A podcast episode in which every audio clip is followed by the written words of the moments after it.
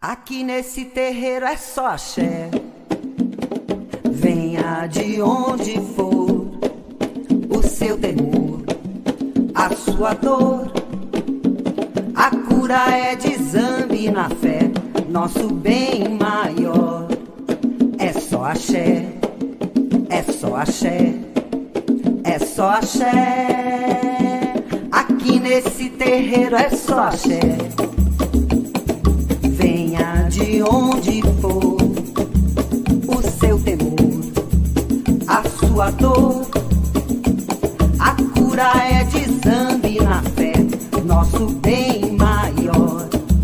É só axé, é só axé, é só axé.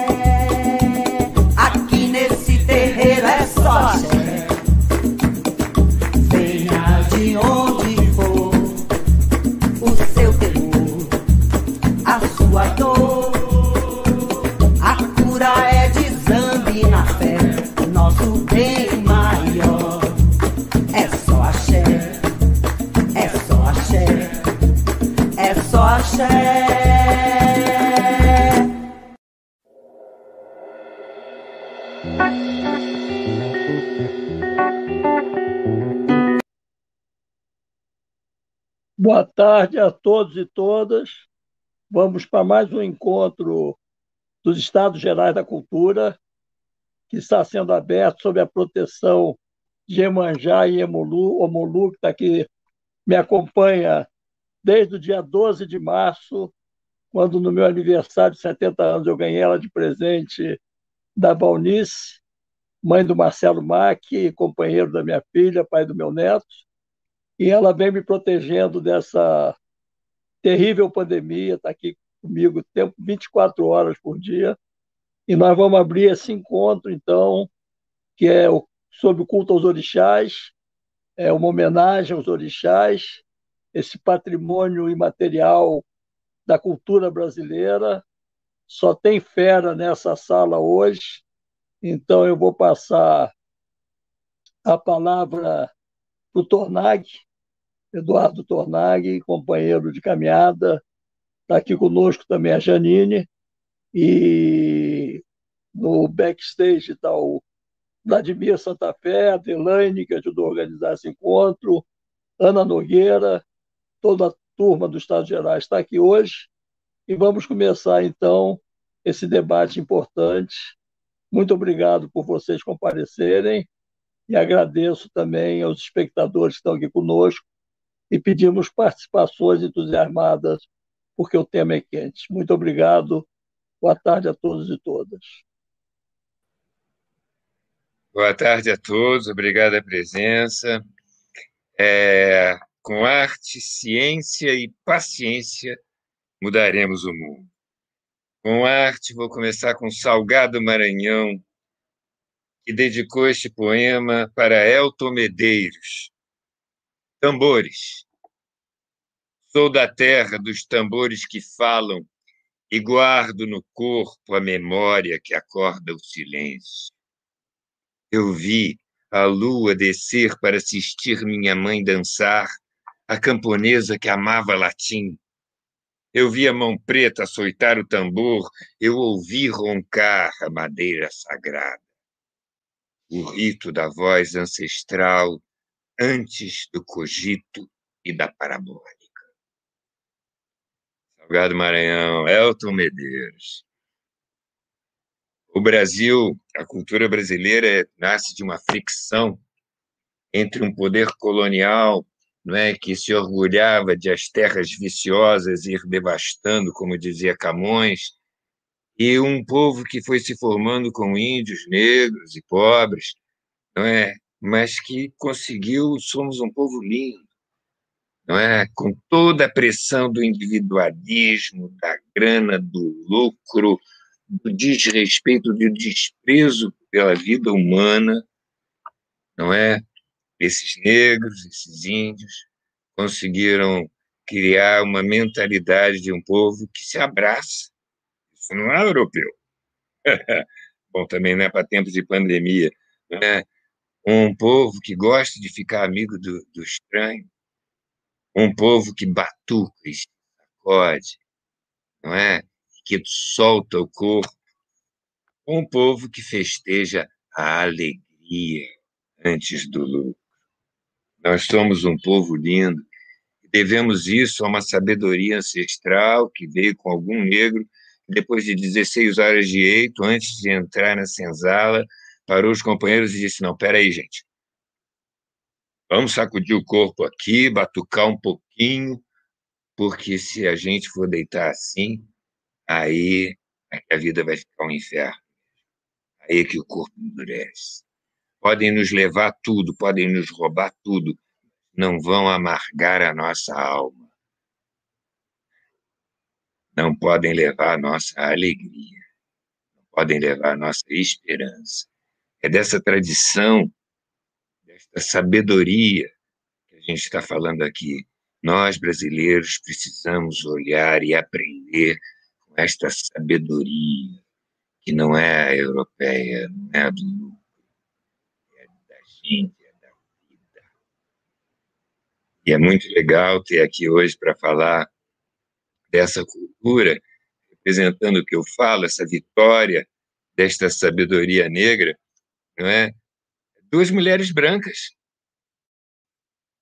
não é? três mulheres brancas, não é? junto a, a Ivanir, não é? representando a penetração, a força, a potência dessa sabedoria da vida, tão necessária, especialmente hoje, nesses tempos de necropolítica.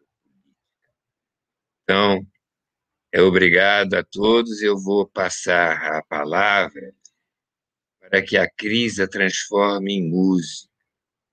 Porque, como esta cultura negra nos ensinou, a música, o batuque, existe para elevar a alma, para serenar a nossa percepção, a nossa lucidez do mundo, para nos permitir enfrentar qualquer agrura. A música não é para os momentos de alegria, não. A música é para superar os difíceis Cris, é contigo mesmo. Ilumine a nossa tarde.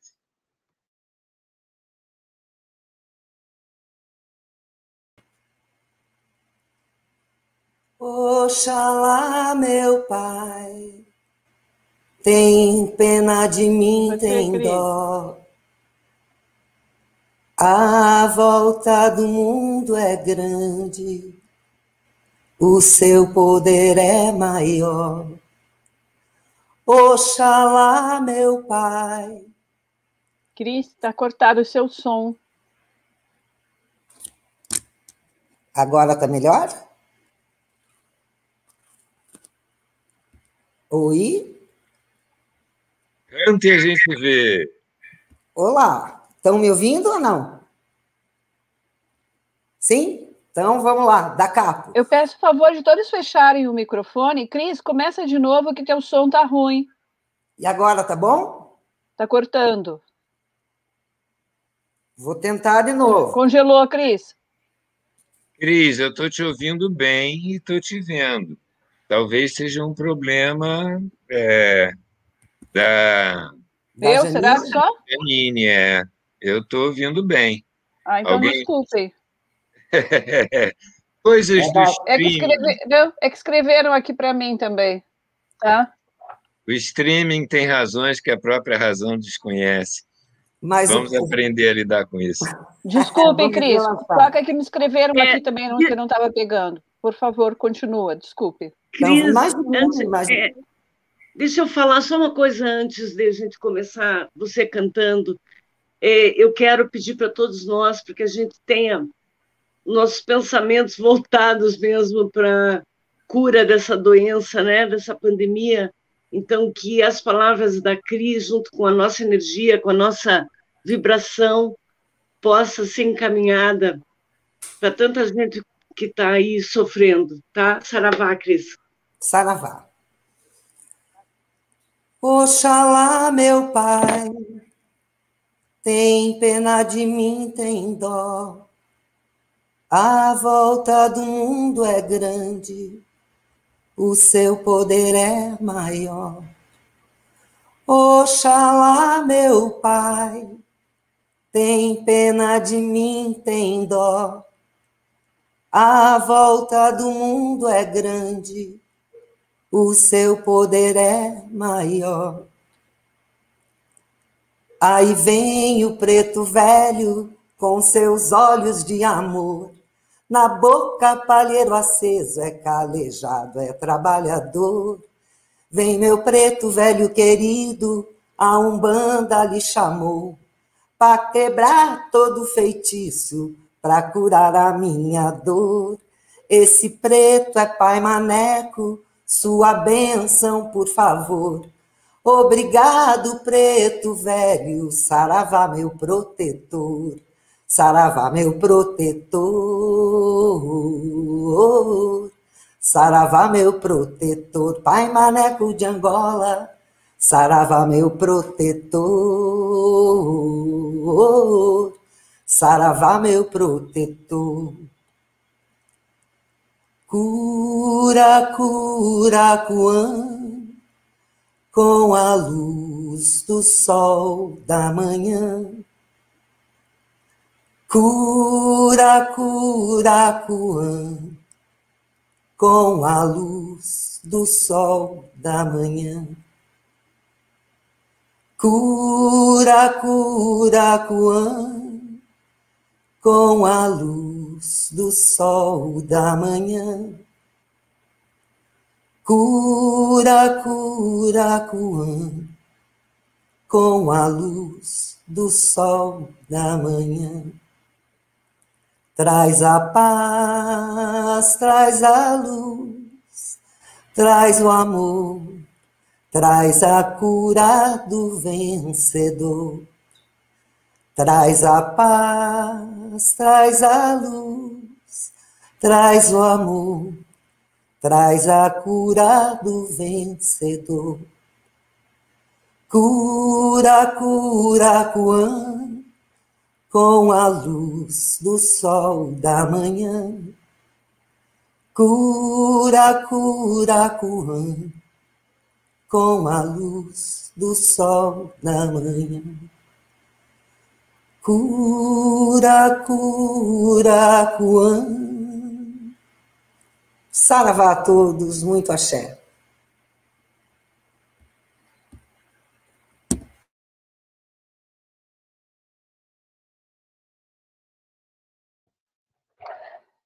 A Maria Cristina Mendes, que acabou de cantar, ela é mãe pequena do terreiro do Pai Maneco, atua na organização de publicações de pontos cantados, é professora de pós-graduação de, de, de, cinema da CineAV, da, FAS, da FAP Unespar e do curso de licenciatura em artes visuais.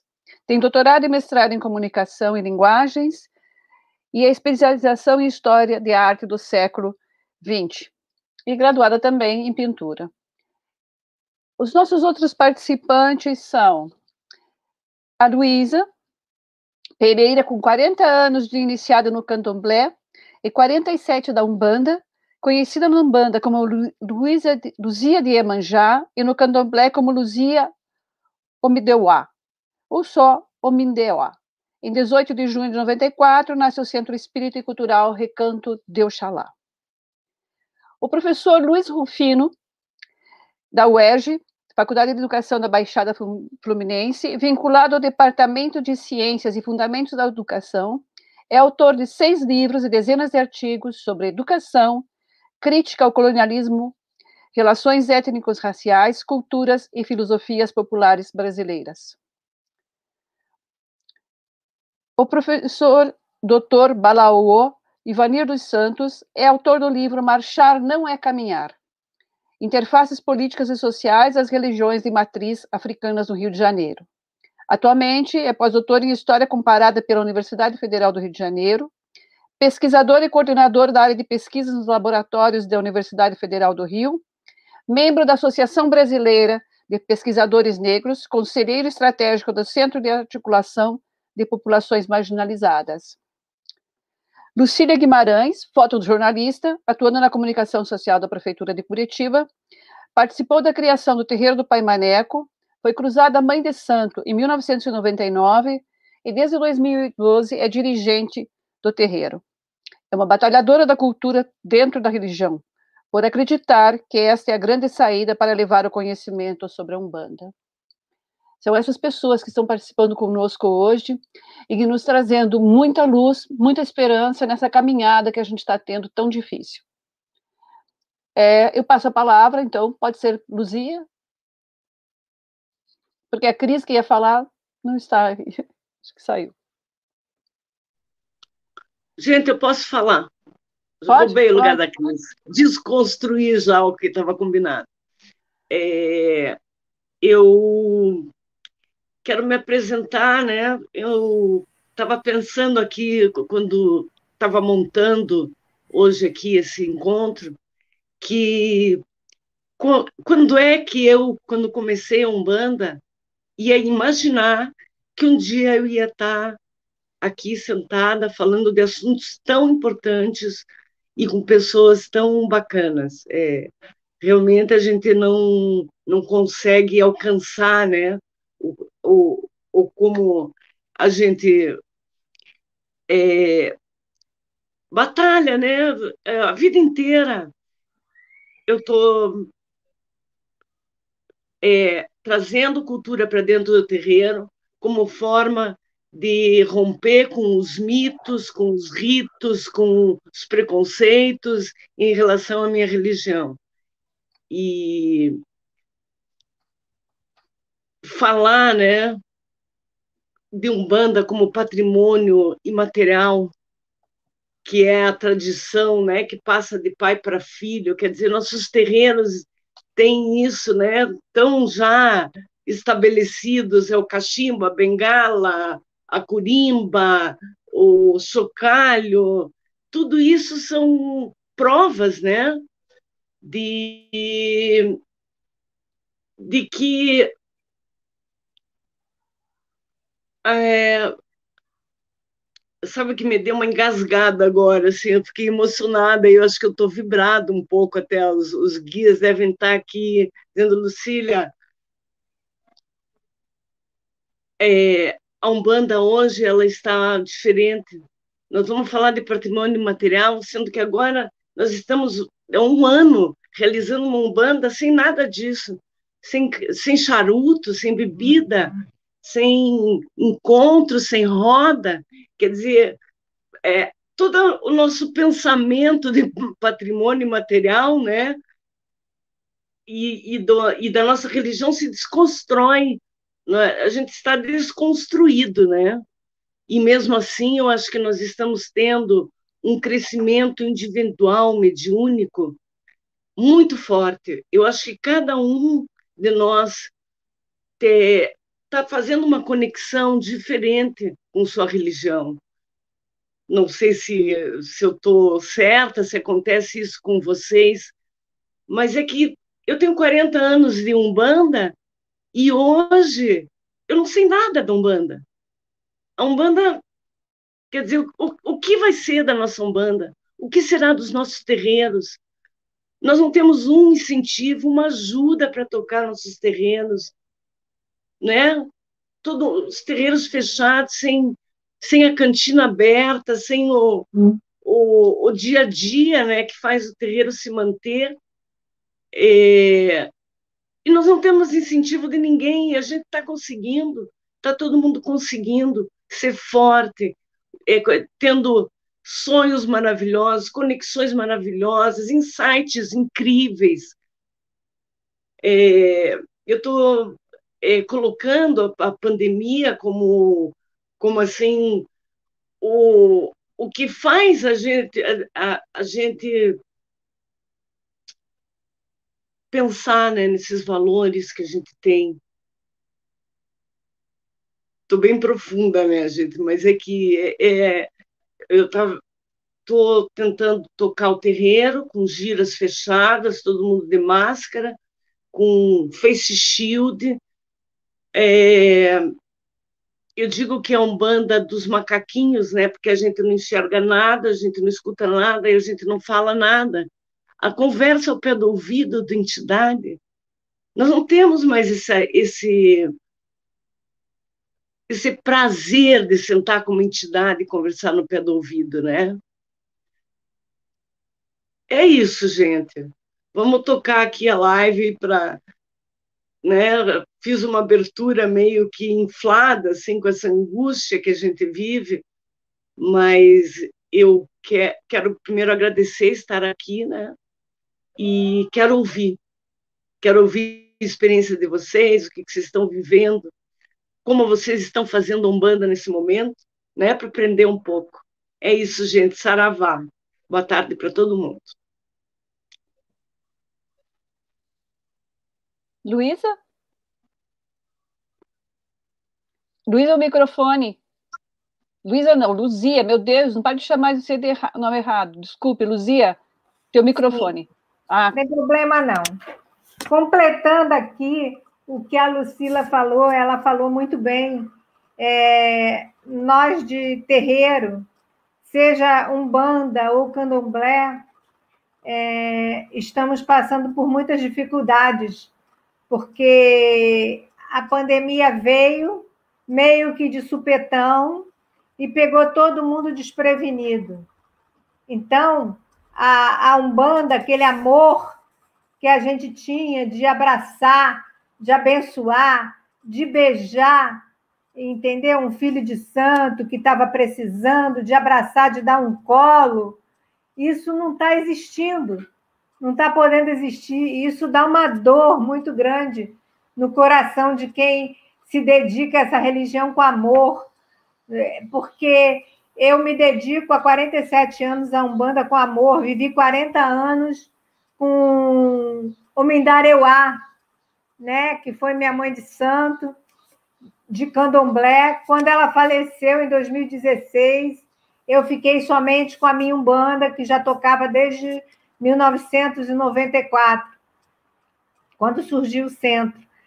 Mas é muito difícil para uma mãe de santo ou para um pai de santo levar um terreiro nessa pandemia, porque as despesas vêm, as pessoas fogem com medo, próprios filhos de santo é, têm medo de participar das giras, não tiro a razão de ninguém, porque é, é uma doença que está matando muita gente, e, e tem gente que está entrando num estado psicológico introspectivo, entendeu? E você ainda tem que tentar fazer com que essas pessoas se levantem psicologicamente, porque elas não querem nem ir no terreiro para fazer um trabalho, uma limpeza, acender uma vela, rezar, elas estão apavoradas.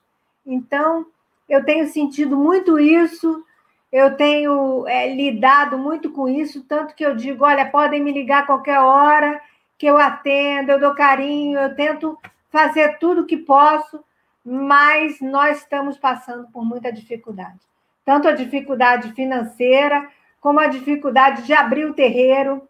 Aqui no Rio de Janeiro, eu sei que alguns não são do Rio de Janeiro, está ouvindo, está havendo, aliás, invasões nos terreiros invasões de quebrarem, de queimarem, de fazerem os próprios é, Ialorixás e Babalorixás quebrarem suas imagens, seus sagrados, entendeu? Então, isso dói muito, dói muito. Eu já tive, não o terreiro invadido, mas a tentativa já aconteceu. E isso é, dói para um pai de santo que fazia tudo de casa aberta, e com amor recebia muitas pessoas, fazia muita caridade, e hoje a gente não consegue fazer a caridade que a gente gostaria de fazer, que a gente tem sonhos de fazer, e os projetos vão ficando arquivados na gaveta. E não conseguimos passar pela encruzilhada, né, Luiz? Porque é, as encruzilhadas ficam fechadas. Você passa mas você não consegue adentrar a, a, a conseguir construir essa história né, que a gente tinha tão linda, que foi cortada por uma doença que a gente não sabe até quando vai. E também por a intolerância de muita gente. E o racismo, ele também é uma coisa que pega muito tanto o racismo do branco para o preto, como do preto para o branco. Porque muita gente acha que mãe de santo, pai de santo não podem ser brancos. Como também é, acham que o preto é inferior, que a nossa religião, como veio da África, é derivada dos negros, é, é derivada do, do, da cultura afro-brasileira, ela não tem gente culta, que só tem gente ignorante. Quer dizer, você faz uma faculdade, você estuda, você estuda religião e você é massacrado por pessoas que dizem que essas religiões, tanto o candomblé quanto a umbanda, só tem gente ignorante. Isso não é verdade. Pelo contrário, aqui a gente está vendo gente muito culta, entendeu? E essa é minha dor maior, assim como a, a nossa amiga falou da dor dela, de não poder abraçar, eu também sinto isso, a dor de não poder fazer a caridade do jeito que eu gostaria, de abraçar um preto velho, de segurar na mão dele, de abraçar um orixá sem máscara, poder cantar, poder gritar, poder louvar aos orixás, e a gente não está podendo fazer nada disso. Então, as giras têm que ser internas, os trabalhos fechados, e isso causa muita dor em quem, por anos, teve a casa aberta, teve alegria de ter festas, festas de crianças, de beijada, festas de preto velhas, feijoadas, de algum. Então, tudo isso causa uma grande tristeza. E é essa reflexão que eu queria deixar. Como vamos agir, né? Será que em 2023 a gente já consegue? Será que a gente, os centros, a maioria deles, vai conseguir se manter até lá? Entendeu? Será que vai conseguir se manter até lá? Porque muitas vezes, muitos terreiros estão fechando. Porque os pais de santo viviam de seus jogos, de, de atender as pessoas com os pretos velhos, com os exus, com os pombagiras. E isso não está acontecendo. Então, eles estão fechando, porque não tem condições, não tem outro recurso para é, colocar dentro dos seus terreiros para que eles funcionem de uma minimamente para pagar uma conta de luz, para pagar um imposto, para pagar uma federação ou coisa assim. Então, eu acho que a gente tinha que pensar um pouco em como a sociedade, a política, poderia ajudar a essas pessoas, a esses centros, a esses terreiros, os nossos, os dos outros, para que a gente continue mantendo viva essa memória é, tão linda que foi trazida para nós. É isso que eu tenho a dizer, gente. Se alguém tiver alguma coisa para acrescentar, tá bom? É só isso. Quem quer continuar? Pode ser o Luiz Rufino, o, o professor o Balaô. Boa noite, é, boa tarde, né? Eu queria pedir, obviamente, se o Babalaô Ivani aceitar, que ele falasse antes de mim, diante da, do respeito pela sua condição de mais velho. Tá. Então, queria Sem passar problema. essa bola. Sem problema. Levando em conta que da outra vez você antecedeu, porque era um ambiente típico né, de Umbanda. Primeiro eu quero agradecer a convocação do meu grande amigo Silvio Tenner, né? Eu digo que não me convida, me convoca, né? Meu companheiro de viagem para Moscou, de 84. né? É um prazer estar aqui com vocês, ainda mais uma, um diálogo que envolve cultura, né? envolve cultura. Isso é, para nós é muito importante. É entender cultura, religiosidade, vamos chamar de religiosidade, são várias práticas que tem aqui, diferenciadas, inclusive, né, muitas delas. E no momento de grande dificuldade do ponto de vista nacional e internacional. E que impacto tem não só a pandemia, mas o que traz, o que já existia antes da pandemia, que acabou crescendo mais ainda com a com a pandemia, que é a intolerância religiosa, o racismo, que impacto tem o negacionismo, né? Na, nas práticas nossas e, consequentemente, nas populações que, no fundo, nós achamos, né, alguns de nós possamos achar que representamos, mas ainda mais nessa população que está na, nas comunidades periféricas das grandes cidades, que são as maiores vítimas dessa pandemia, né? E desse descaso das autoridades, vamos assim dizer. Eu quero falar primeiro que nós, eu sou de uma tradição que é uma tradição milenar. Nós temos que levar em conta isso, né? Uma tradição milenar. Na era de Ifá, na era de Ifá, que é o oráculo né, dos Yorubás, nós estamos no ano, na era de 10.064. As pessoas não entendem isso. Muito antes da era judaica, né? Dos hebreus. Então, estamos falando de uma cultura milenar, tradicional, das mais antigas do mundo. E temos que levar em conta que estamos falando do Brasil, onde parte dessa cultura espiritual, social e cultural, costumo chamar assim, não dessa forma cartesiana, separar religião, cultura, né, cada uma coisa, não é isso. Né? É, aqui se materializou mais conhecida como candomblé, inclusive chamado candomblé de Queto. Foi a primeira forma de organização de candomblé. Quem faz é um babalaô, chamado Bambochê, no século XIX, né, que vai estruturar essa forma de representação pública. Não é de religião, é representação pública. Pessoas chamam de religião, mas não é. É uma representação pública. Uma forma de dar satisfação ao público. E que acabou influenciando também as formas é, pública com relação a Angola, o Jeje, né? Na toa que tem candomblé de Jeje, Angola, e também o famoso candomblé de Caboclo, que era o Joãozinho da Gomé, né? Que era o sacerdote de Mindalhoá, né? Quem iniciou Mindalhoá, era um candomblé, ele era de de Caboclo, né? E importante dessas várias linguagens, dessas várias configurações que se tem aqui. Não entro no mérito quem é melhor ou pior, eu acho que isso é muito ruim. Eu falo das formas como elas se transfiguram.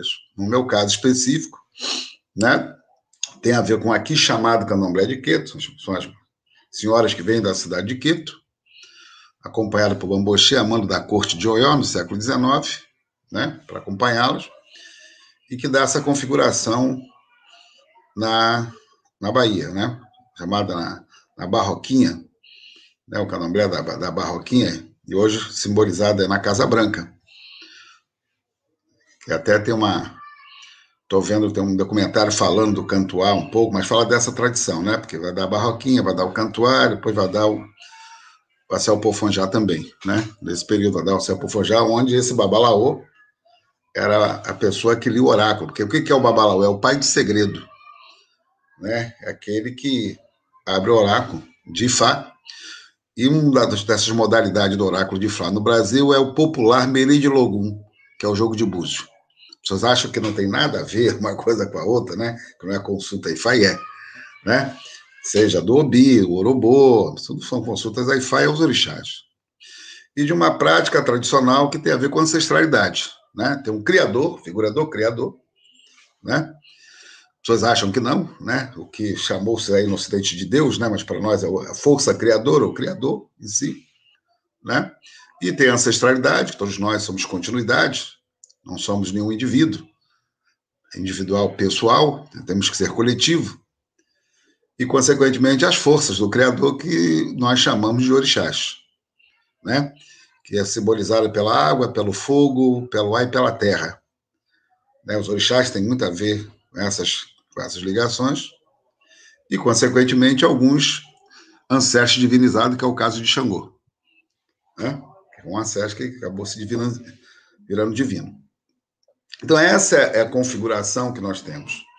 E essa configuração não existe prática na vida cotidiana de ninguém que não tenha a ver com, com o sagrado, com a ancestralidade, com a cultura, com o social e com a vida comunitária. Por isso que se persegue muita cultura de origem africana. Porque não há separação entre a prática cultural e, obviamente, a prática, ou digamos, a prática material com a imaterial, já que estamos falando aqui de patrimônio material. Não existe. Né? Não existe. Não é à toa que nós temos a concepção que existe dois mundos, né? Esses dois mundos são complementares entre si. Não é à toa que o sentido de morte para nós não é morte, como pensa o Ocidente, né? Que acabou. Você tem continuidade. Né? A vida material ela continua tendo forma através da nossa ancestralidade, do culto aos ancestrais. Não se faz nada sem cultuar os ancestrais. Bom, observando isso como lugar de resistência, é importante é, é também perceber que isso não mexe muito com a visão ocidental que existe.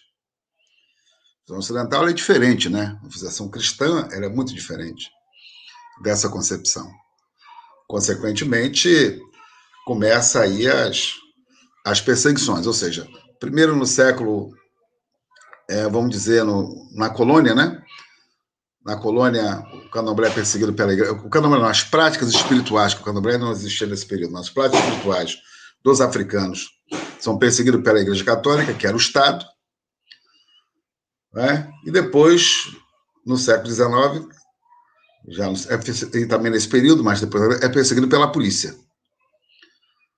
Né? Eu sempre costumo chamar a atenção das pessoas para entender o que acontece hoje, que antes de nascer a Constituição Republicana, nasceu o Código Penal no Brasil, né?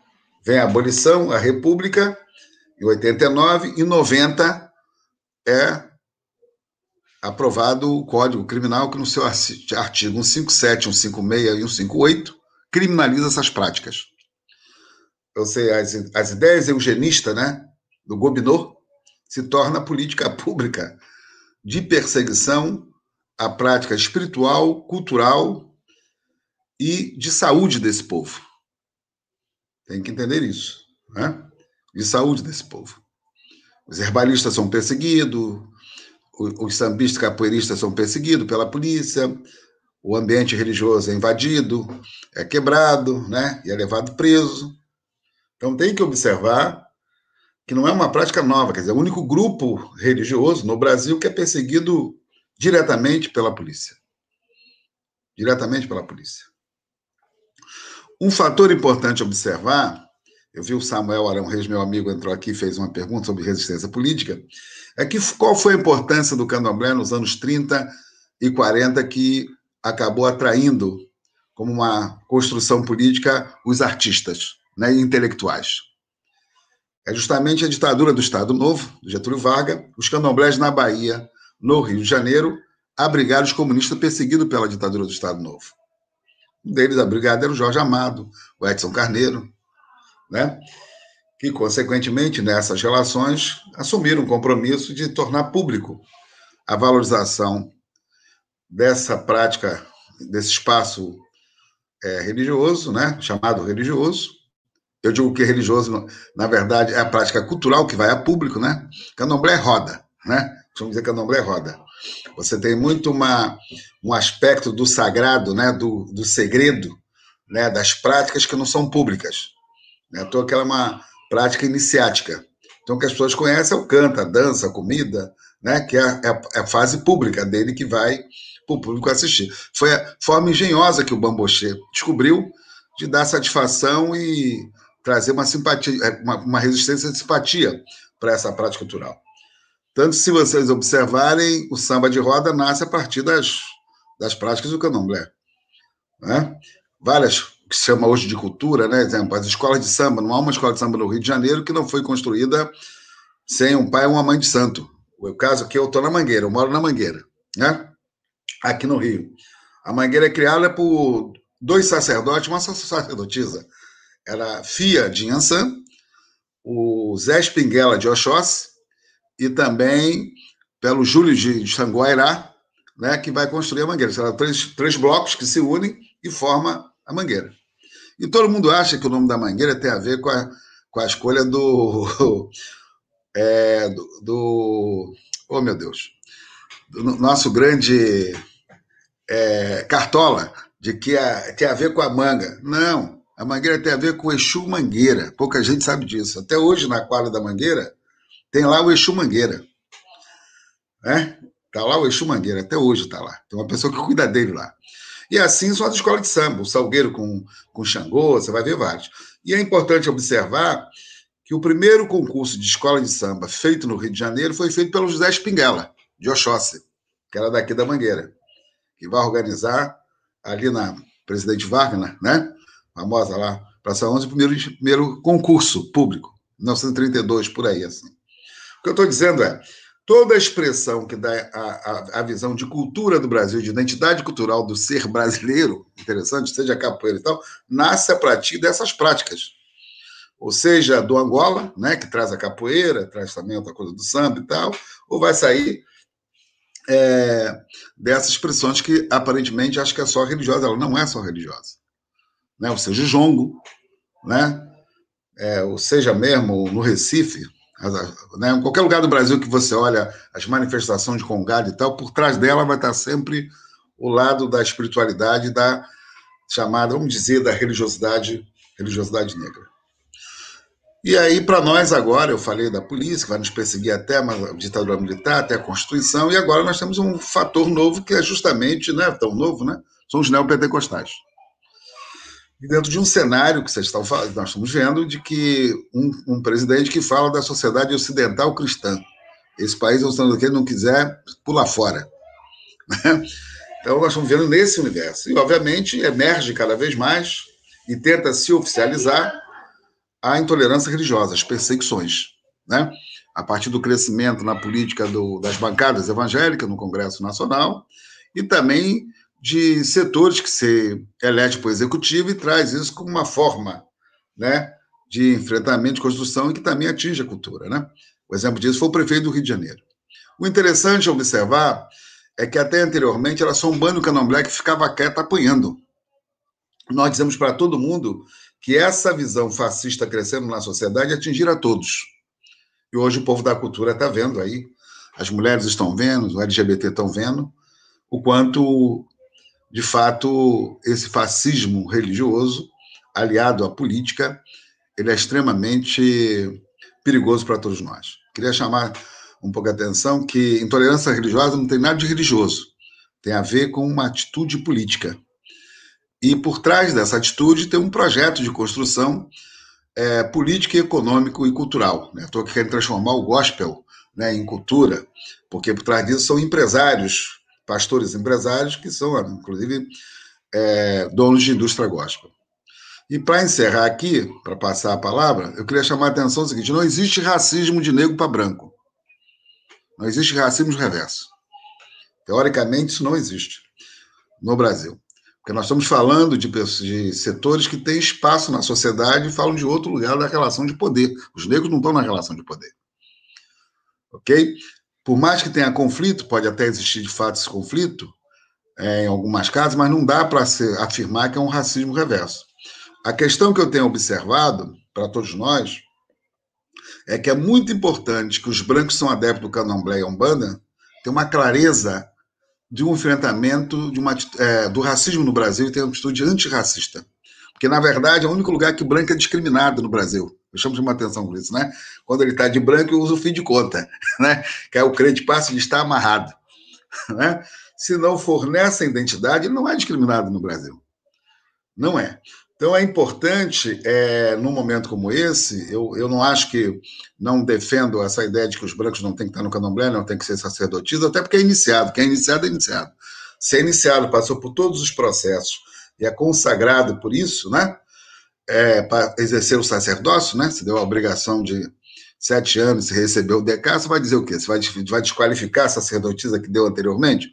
Eu vou desqualificar a Joãozina Domé que deu a medalha ao ar? Isso não tem sentido, né? o Abaraim, que fez as obrigações dela posterior à morte dele, né? Não dá. Então eu não entro nessa. Eu, na verdade, quero dizer que é importante que quem está nessa esfera religiosa tenha uma atitude na sociedade, né, contra a intolerância e contra o racismo. Às vezes isso não acontece. Porque como você está lidando com setores, às vezes, que estão em outro estrato social na sociedade, né, em outras camadas sociais, então, não acaba convivendo com esse dia a dia do que é o, a discriminação e o preconceito, de fato, que existe com relação à, à comunidade negra. Então é importante que nós possamos nos dar a mão num momento como esse. Eu quero agradecer essa oportunidade, né, de compartilhar com vocês aqui esse espaço, né, pessoas aqui são muito minhas amigas, já tiveram muito tempo junto, e dizer que não é o momento da gente criar divisão, mas de criar possibilidade, porque no fundo, no fundo, eu sempre digo, não importa se a Umbanda bate palma, ou acende vela, ou não faz oferenda, né? Que tem muito isso, né? Não faz o abate religioso. Na verdade, todo mundo vai para o saco, porque no fundo o que os caras pensam, o pensamento totalitário que se tem é acabar com, essa, com essas práticas. E não a Umbanda não é perseguida, não é pela influência que ela tem do kardecismo ou pela sua herança cristã que ela traz, mas é a herança africana que está dentro dela é que torna ela publicamente ser tão rejeitada quanto é o candomblé. Então, um momento é de muita unidade. Eu quero agradecer a todos vocês. Eu acho que o pessoal da cultura entender esses espaços, né? E nos dar a mão num momento como esse, porque nós no Candomblé somos minoria na sociedade. Então, só vamos conseguir sobreviver de fato, como sobreviveram os nossos antepassados que fizeram essa luta, se houver unidade entre nós e atrair outros setores de que o ataque ao candomblé e umbanda não é um ataque ao candomblé e umbanda do ponto de vista do mal da religiosidade, como pensa boa parte da sociedade. É um ataque à democracia, à liberdade e o Estado laico. Com certeza, Babalau. É... Luiz Rufino? Então, boa tarde a todas e todos que nos acompanham. Boa tarde, Cristina. Boa tarde, Luzia. Boa tarde, Lucília. Boa tarde, Janine. Boa tarde, Silvio. Boa tarde, Ivanir.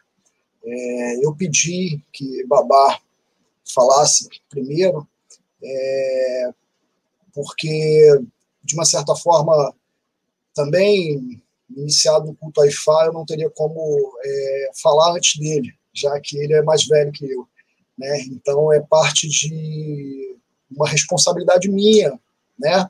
com tudo que de uma certa forma me compreende enquanto existência e tudo que me faz dentro do que eu tenho de uma certa forma pensado e exercitado é, como parte de uma coerência, né, ética. Então eu agradeço a ele, ao Aburi, Buruboy Boché, e de uma certa forma é, fico muito grato com a forma que ele, de uma certa forma, é, encaminha essa discussão, porque é justamente do lugar é, de que ele fecha a sua fala que eu gostaria de dar continuidade, que é o lugar de pensar é, patrimônio material brasileiro, no caso culto aos orixás, né, é, como parte de uma dimensão política, né? E como eu vou chamar aqui dimensão política, é, não necessariamente está compreendida dentro de um recorte do que nós entendemos como política no modelo de pensamento ocidental. É, eu quero chamar a atenção que os terreiros, os cultos aos orixás, aos encantados, aos antepassados, às comunidades ancestrais, né, aos mortos, os cultos aos diferentes ciclos da natureza, é, eles só são possíveis nessa experiência de mundo que a gente está tendo aqui, dentro do que a gente pode compreender como Brasil e as Américas como um todo, porque há uma guerra, né? há um projeto que se incide como uma guerra entre mundos. Essa guerra, em tese, não deveria acontecer, porque em inúmeras sociedades é, há possibilidade e parte-se do princípio de que a diferença é um pressuposto para a existência. Se a diferença é um pressuposto para existir, há um pressuposto que é coexistir, existir na relação com o outro. Porém, nós estamos lançados em um projeto de pouco mais de cinco séculos, que não é nada na história do planeta, né?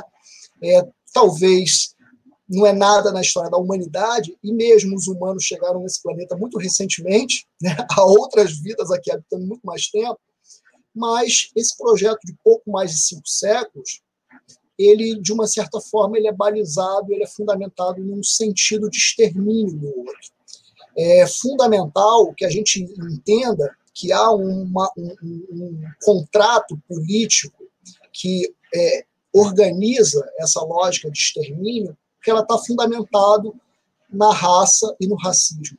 Raça e racismo são paradigmas políticos, né? E raça e racismo não são meramente elementos que marcam a diferenciação é, entre é, os humanos. Ele marca a diferenciação entre aqueles que são humanos e aqueles que não são humanos. O humano, na lógica da raça e do racismo, é o branco. O não humano é o negro, é o indígena. Né? Tanto que tudo que se constitui como fora da Europa, na modernidade, ela é entendida como outro, como sendo indígena. Então, é fundamental que a gente minimamente resgate uma compreensão né, que os terreiros inventados, erguidos aqui nas Américas, sejam eles de candomblé, de umbanda, sejam eles é, de telecô, de homolocô, de encantaria, né, de babassuê, de catimbó, de batuque, seja o que for, sejam os terreiros cruzados, né, seja a dimensão dos terreiros domésticos, dos cultos familiares, mas tudo isso que transcende, de uma certa forma, a uma lógica de uma política dominante, né, de um projeto de mundo branco, eurocentrista, judaico-cristão e heteropatriarcal, e também que divide cultura e natureza, ele não, de uma certa forma, trabalha com a possibilidade de uma existência é, equilibrada entre as diferenças. Né? Então, eu vou aqui, de uma certa forma, ao encontro da defesa que o Babá Ivani faz e ressalto isso, que se os terreiros para a população negra e para as populações indígenas, os povos originários daqui, são espaços de luta e de resistência, para os brancos é também um espaço de aprendizagem e um espaço de tomada de responsabilidade diante a historicidade do racismo como uma grande máquina de destruição de gente, né? Então é fundamental que a gente garanta, né, que há de certa forma uma discriminação que muitas vezes os brancos assumem ao assumirem os códigos dos povos indígenas, dos povos pretos, negro-africanos, em diásporas, mas isso é somente uma face de um racismo que não anula a existência desse branco. Porque quando eu tiro meu fio de conta, quando eu saio da minha condição de terreiro, eu sou sempre um homem branco. E a minha carapaça, de uma certa forma, me protege. Essa dimensão educativa de tomada de uma responsabilidade, de tomada de uma aprendizagem na relação com outras formas de sentir o mundo, talvez seja o grande legado do culto aos orixás no mundo atlântico, vou dizer assim. Né? O grande legado, a gente tem é, inúmeras pessoas que se dedicaram e se dedicam a pensar as contribuições né, dos sentidos, dos significados, né, dos signos é, oriundos dessas cosmogonias, seja as cosmogonias é, centro-africanas, né, do grande complexo Congo-Angola, sejam as cosmogonias iorubás, né, sejam as cosmogonias dos povos daqui, né, dos troncos tupi, é, dos troncos macro-G, seja o que for. Tem muita gente que compreende e vai investir, pensar nisso, quais são as contribuições que essas culturas, essas tradições deixaram na literatura, nas artes, na culinária, né, no nosso modo de falar, no nosso modo de andar, no nosso modo de socializar. Mas eu acho que a principal contribuição, e é, é essa fala que eu quero fazer hoje aqui, para esse debate, é a contribuição de uma política, de uma política de vida, de uma política promotora de defesa e de garantia dessas existências que ao longo do tempo, foram marcadas para serem exterminadas. Então, o que eu quero chamar a atenção é que quando alguém invade um terreiro, quebra um terreiro, pratica o que eu vou chamar aqui, não de intolerância, mas de terrorismo, porque é um ato de terror, né? é um ato de terror fundamentado no racismo, essa pessoa ela não está fazendo isso porque simplesmente ela tem medo ou ela não te tolera, ela acha que você é o demônio ela faz isso porque ela compreende a sofisticação, a complexidade desses grandes complexos, dessas grandes comunidades que erguem e que mantêm a vida, que cuidam da saúde das pessoas, que dão de comer, que educam as crianças, né, que fazem a referência de uma aprendizagem cíclica, que nos coloca numa outra relação com o mundo, com a natureza. Então, quem quebra um terreiro não faz meramente por fato de ignorância.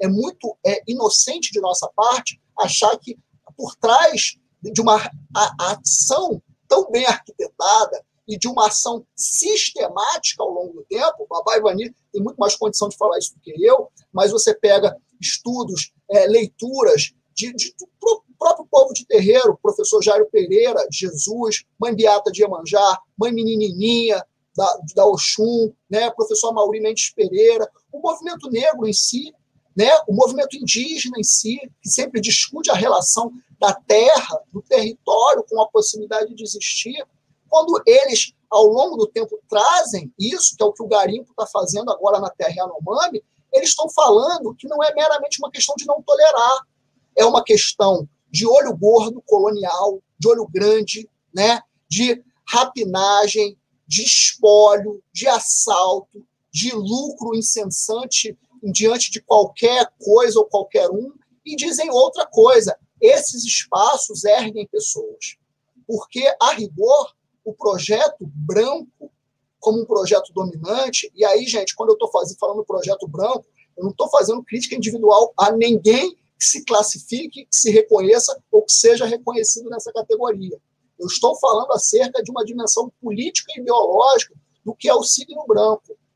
A rigor, o signo branco ele operou e opera para o extermínio desses grupos, ao ponto de, por exemplo, num projeto racialista no Brasil, se acreditar que no início do século XXI não teriam mais negros aqui por conta do projeto eugênico, o projeto da mestiçagem.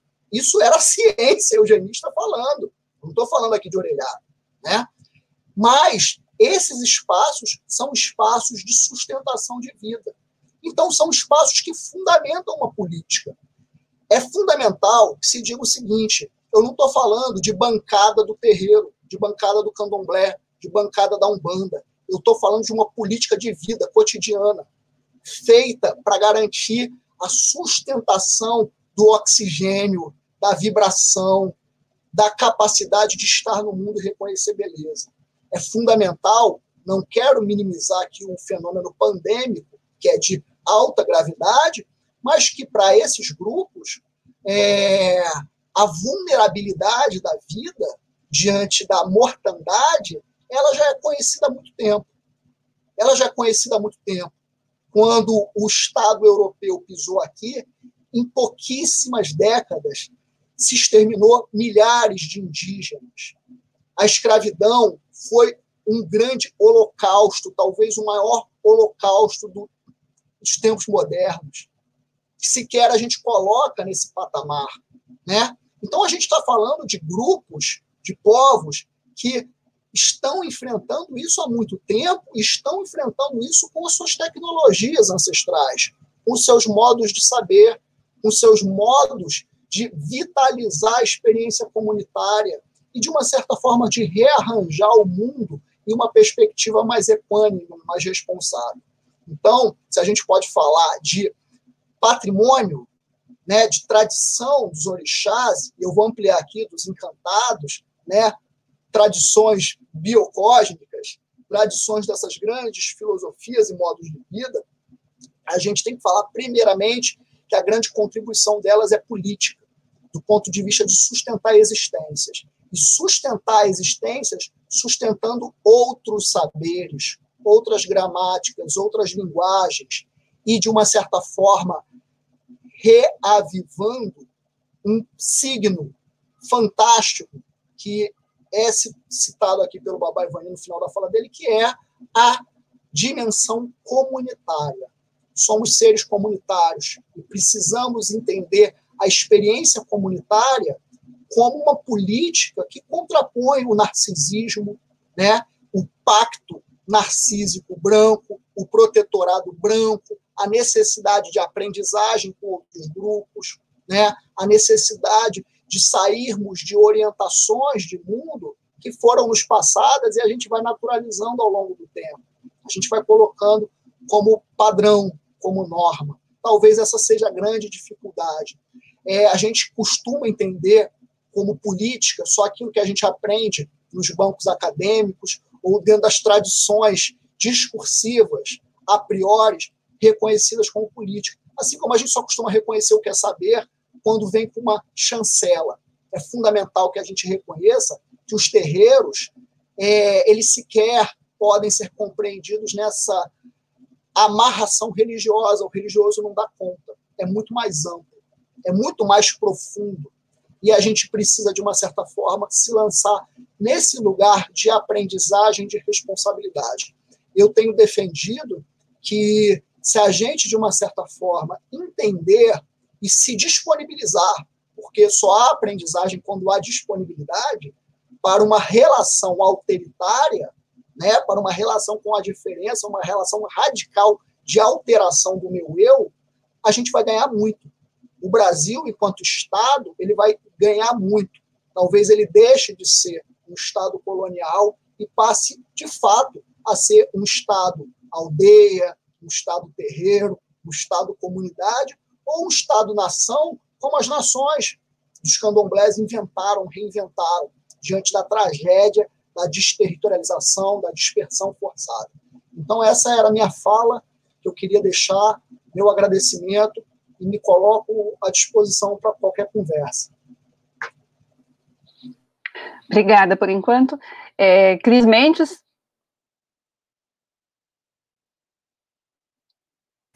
Sim, consegui desativar o microfone. É, então vamos lá, né? Agradecer primeiramente, já entrei cantando, concentrada, feliz.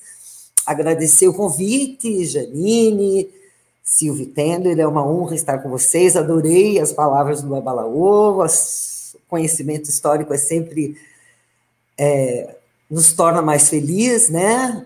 O Rufino eu já seguia no Twitter, a Luzia eu não conhecia, e a Lucília é minha grande amiga, então posso me considerar em casa já depois de ter ouvido a, as falas anteriores. É, eu sou professora universitária, professora de arte, trabalho com a educação pelo sensível, né? E o que a gente tem é, presenciado nos últimos tempos é uma tentativa de enrijecimento desse sistema do sensível, né? Por que não dizer de um, extermínio de ensinar pelo sensível e é onde eu me seguro e é onde a Umbanda tem tanta importância na minha vida, é, tanto no que se refere à, à, produção de arte, né, a parte que eu cuido, que eu gosto da música, não é que eu cuido, mas que eu estou sempre dando atenção à música do terreiro, é a organização dos livros que a gente tem, mas acima de tudo com essa preocupação é, um pouco mais geral de tudo que tem acontecido com a gente, né? O nosso terreiro, graças a Deus, no Pai Maneco, graças aos orixás, o tranca-rua, porteira, nós estamos lá bem protegidinho.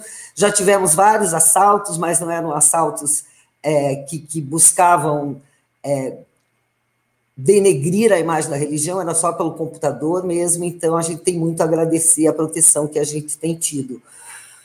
É, o que eu gostaria de pontuar é que cantar nos dá muito alento para a gente atravessar essa fase difícil. Né? O tal quem canta seus males espanta, canta um ponto.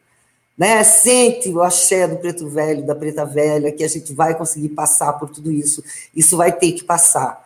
Né? Eu lembro lá dos, nos anos 70, quando eu não conhecia Umbanda, quando eu não conhecia Candomblé, mas que eu ouvia Maria Bethânia, eu dizia, cara, isso é muito bom, ela é muito boa, né? As músicas. Então, é, ao meu ver, a música ainda é uma das maneiras mais eficazes, eficientes da gente mostrar que a gente é legal, né? Que a gente não mata criança, que a gente não, não rouba, que a gente não prende, não amarra, né? Mas que a gente sim cultua os nossos ancestrais, que a gente tem um respeito pelo planeta Terra que que, que, a gente gostaria de ver ampliado, né? Já que os orixás são forças da natureza, a gente quer a floresta, a gente quer os rios.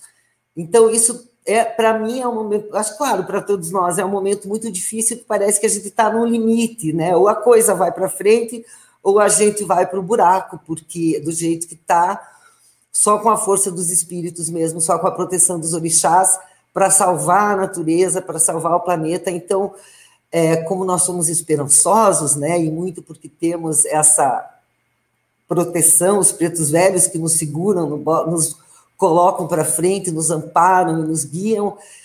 É, eu acho que a gente vai conseguir superar tudo isso e talvez até a gente saia mais fortalecido de todos esses ataques que a gente tem sofrendo, que a gente tem sofrido, né? Você é, ouvir uma cantora dizer que não vai cantar uma música que fala de Iemanjá, porque isso é coisa do demônio, é uma coisa que me deixa muito triste, mais do que tudo triste, né? Porque é, é, é um, é uma informação que está sendo passada muito deliberadamente, muito estruturadamente, e não é isso, né? Mas eu eu tenho mais fé na força espiritual do que neste momento material, né? Se, se não conseguirmos não acabar com a força dos povos ancestrais, sejam eles de origem africana, de origem indígena, né? Que também são, são povos que estão sofrendo muito e a gente sofre junto, né? Eu acredito que, que não dá para você participar de uma religião de raiz africana, de raiz indígena, e não, e não se compadecer de tudo isso que está acontecendo. Mas também a gente não pode é, deixar a peteca cair e entregar os pontos, né? Então, estamos aqui, esse esforço super bacana dos Estados Gerais da Cultura, para a gente pensar, talvez, talvez a própria união da gente, só essa conversa já seja uma maneira da gente estar tá atingindo algumas pessoas que talvez pudessem estar acreditando nesse preconceito, né? Esses dias eu vi novela, não, é macumba, é feitiço, quer dizer, rola, isso vai rolar, não tem problema, mas vamos também pensar, né, o que, é você cultuar, né, um espírito ancestral que conhece a terra, né, que conhece as energias da natureza, que sabe que, que, que a cura de muitas das doenças estão na, na, nas plantas, estão.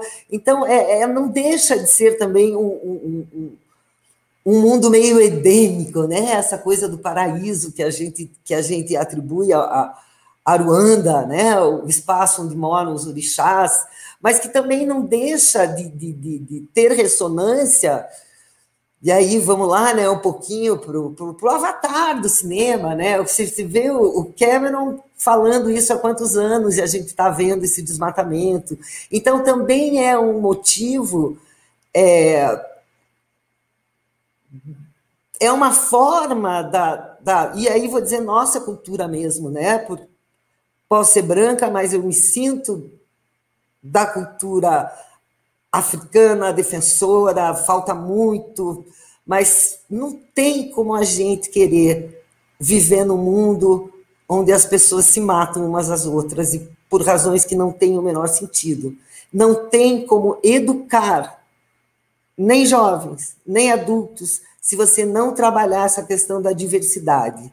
É, é impossível você pensar num país com educação se não forem respeitados os aspectos sensíveis de cada pessoa, e se nós não promovermos esse sentido coletivo, que realmente é o que faz de nós uma nação, seja lá o que a gente entenda por isso. Né? O mundo está em transformação, os estados-nação estão em franco colapso, né? Talvez a gente ainda tenha oportunidade de ver novas mudanças, é, talvez a gente ainda sofra muito, mas eu não acredito que consigam nos exterminar.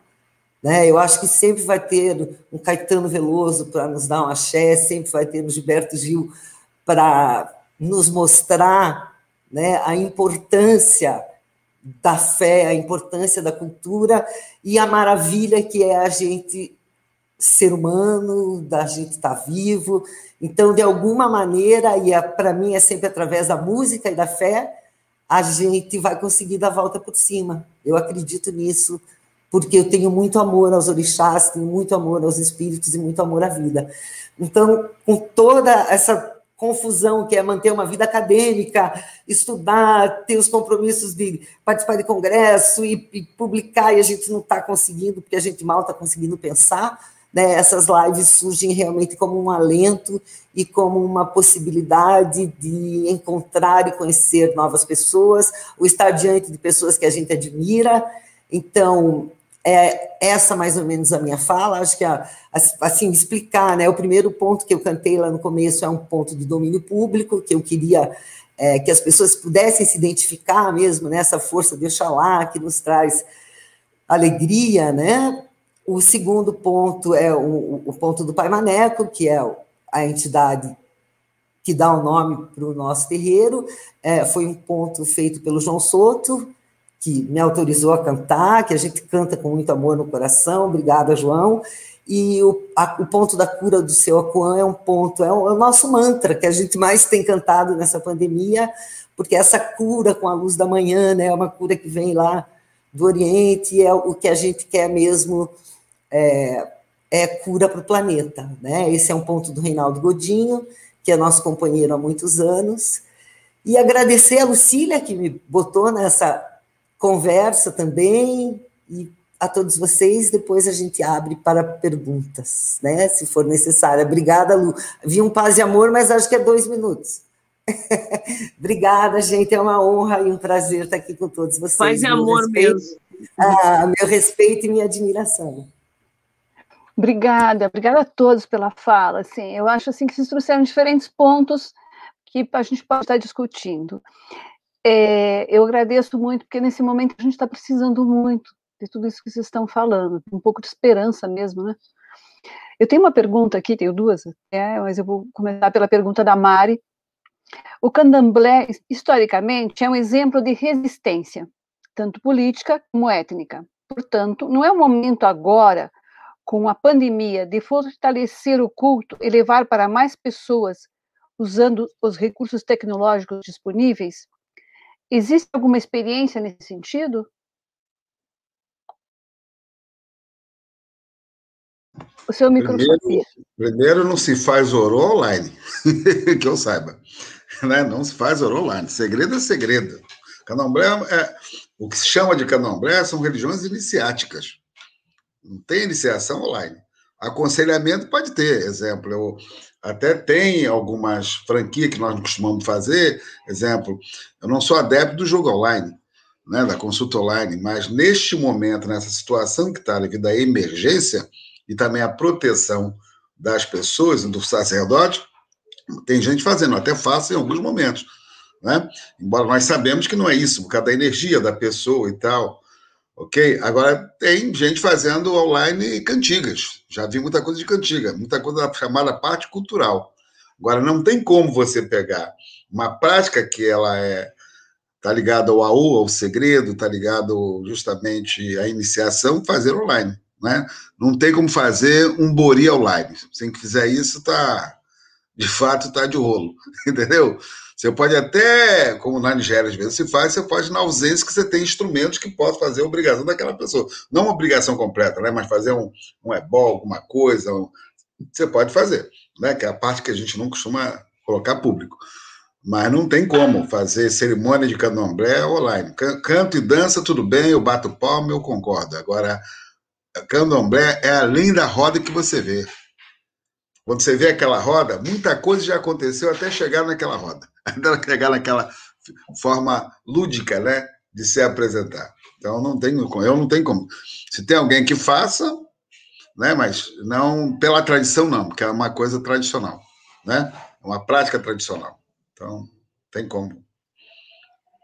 Como é que vocês estão fazendo agora nesse período da pandemia? Como é que vocês estão trabalhando? Até a Lucília comentou alguma coisa, mas de uma forma geral, como é que os terreiros estão trabalhando, o candomblé, a umbanda, é, para essa aproximação com as pessoas que precisam, que seguem vocês? Qual que é, com essa pandemia, como é que está a situação, resumindo? Pode falar, Luiz. Luzia, quer falar? Você fez com a mão assim? Pode falar, Luzia. Microfone. O seu microfone, Luzia. Está fechado Luzia, o microfone, Luzia. Luzia, dá um clique. Isso. Ah, a gente não estava escutando. É, eu não estava conseguindo abrir o microfone. Bom, como eu disse no início, antes da gente começar a live, é, eu restringi muito as giras, passei a fazer giras internas muito fechadas, entendeu? Os trabalhos, por exemplo, as oferendas aos orixás, às entidades, eu passei a fazer somente com um ou dois, três médios no máximo, entendeu? Para que não houvesse aglomeração.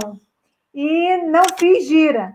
Estou fechada às giras, entendeu? Não tem festa de Exu, não tem festa de Preto Velho, não tem festa de criança, de beijo, não tem nada. A gente faz a oferenda vai lá dois, três médios, a gente canta, louva, reza e pronto. A gente faz a nossa parte e sem arriscar ninguém, porque eu estou vendo muitos irmãos de santo, muitas pessoas de santo morrerem porque acham que o santo vai proteger, então faz uma gira enorme, aberta, e daqui duas, três semanas está morrendo um pai de santo, um amigo, uma pessoa da assistência que foi.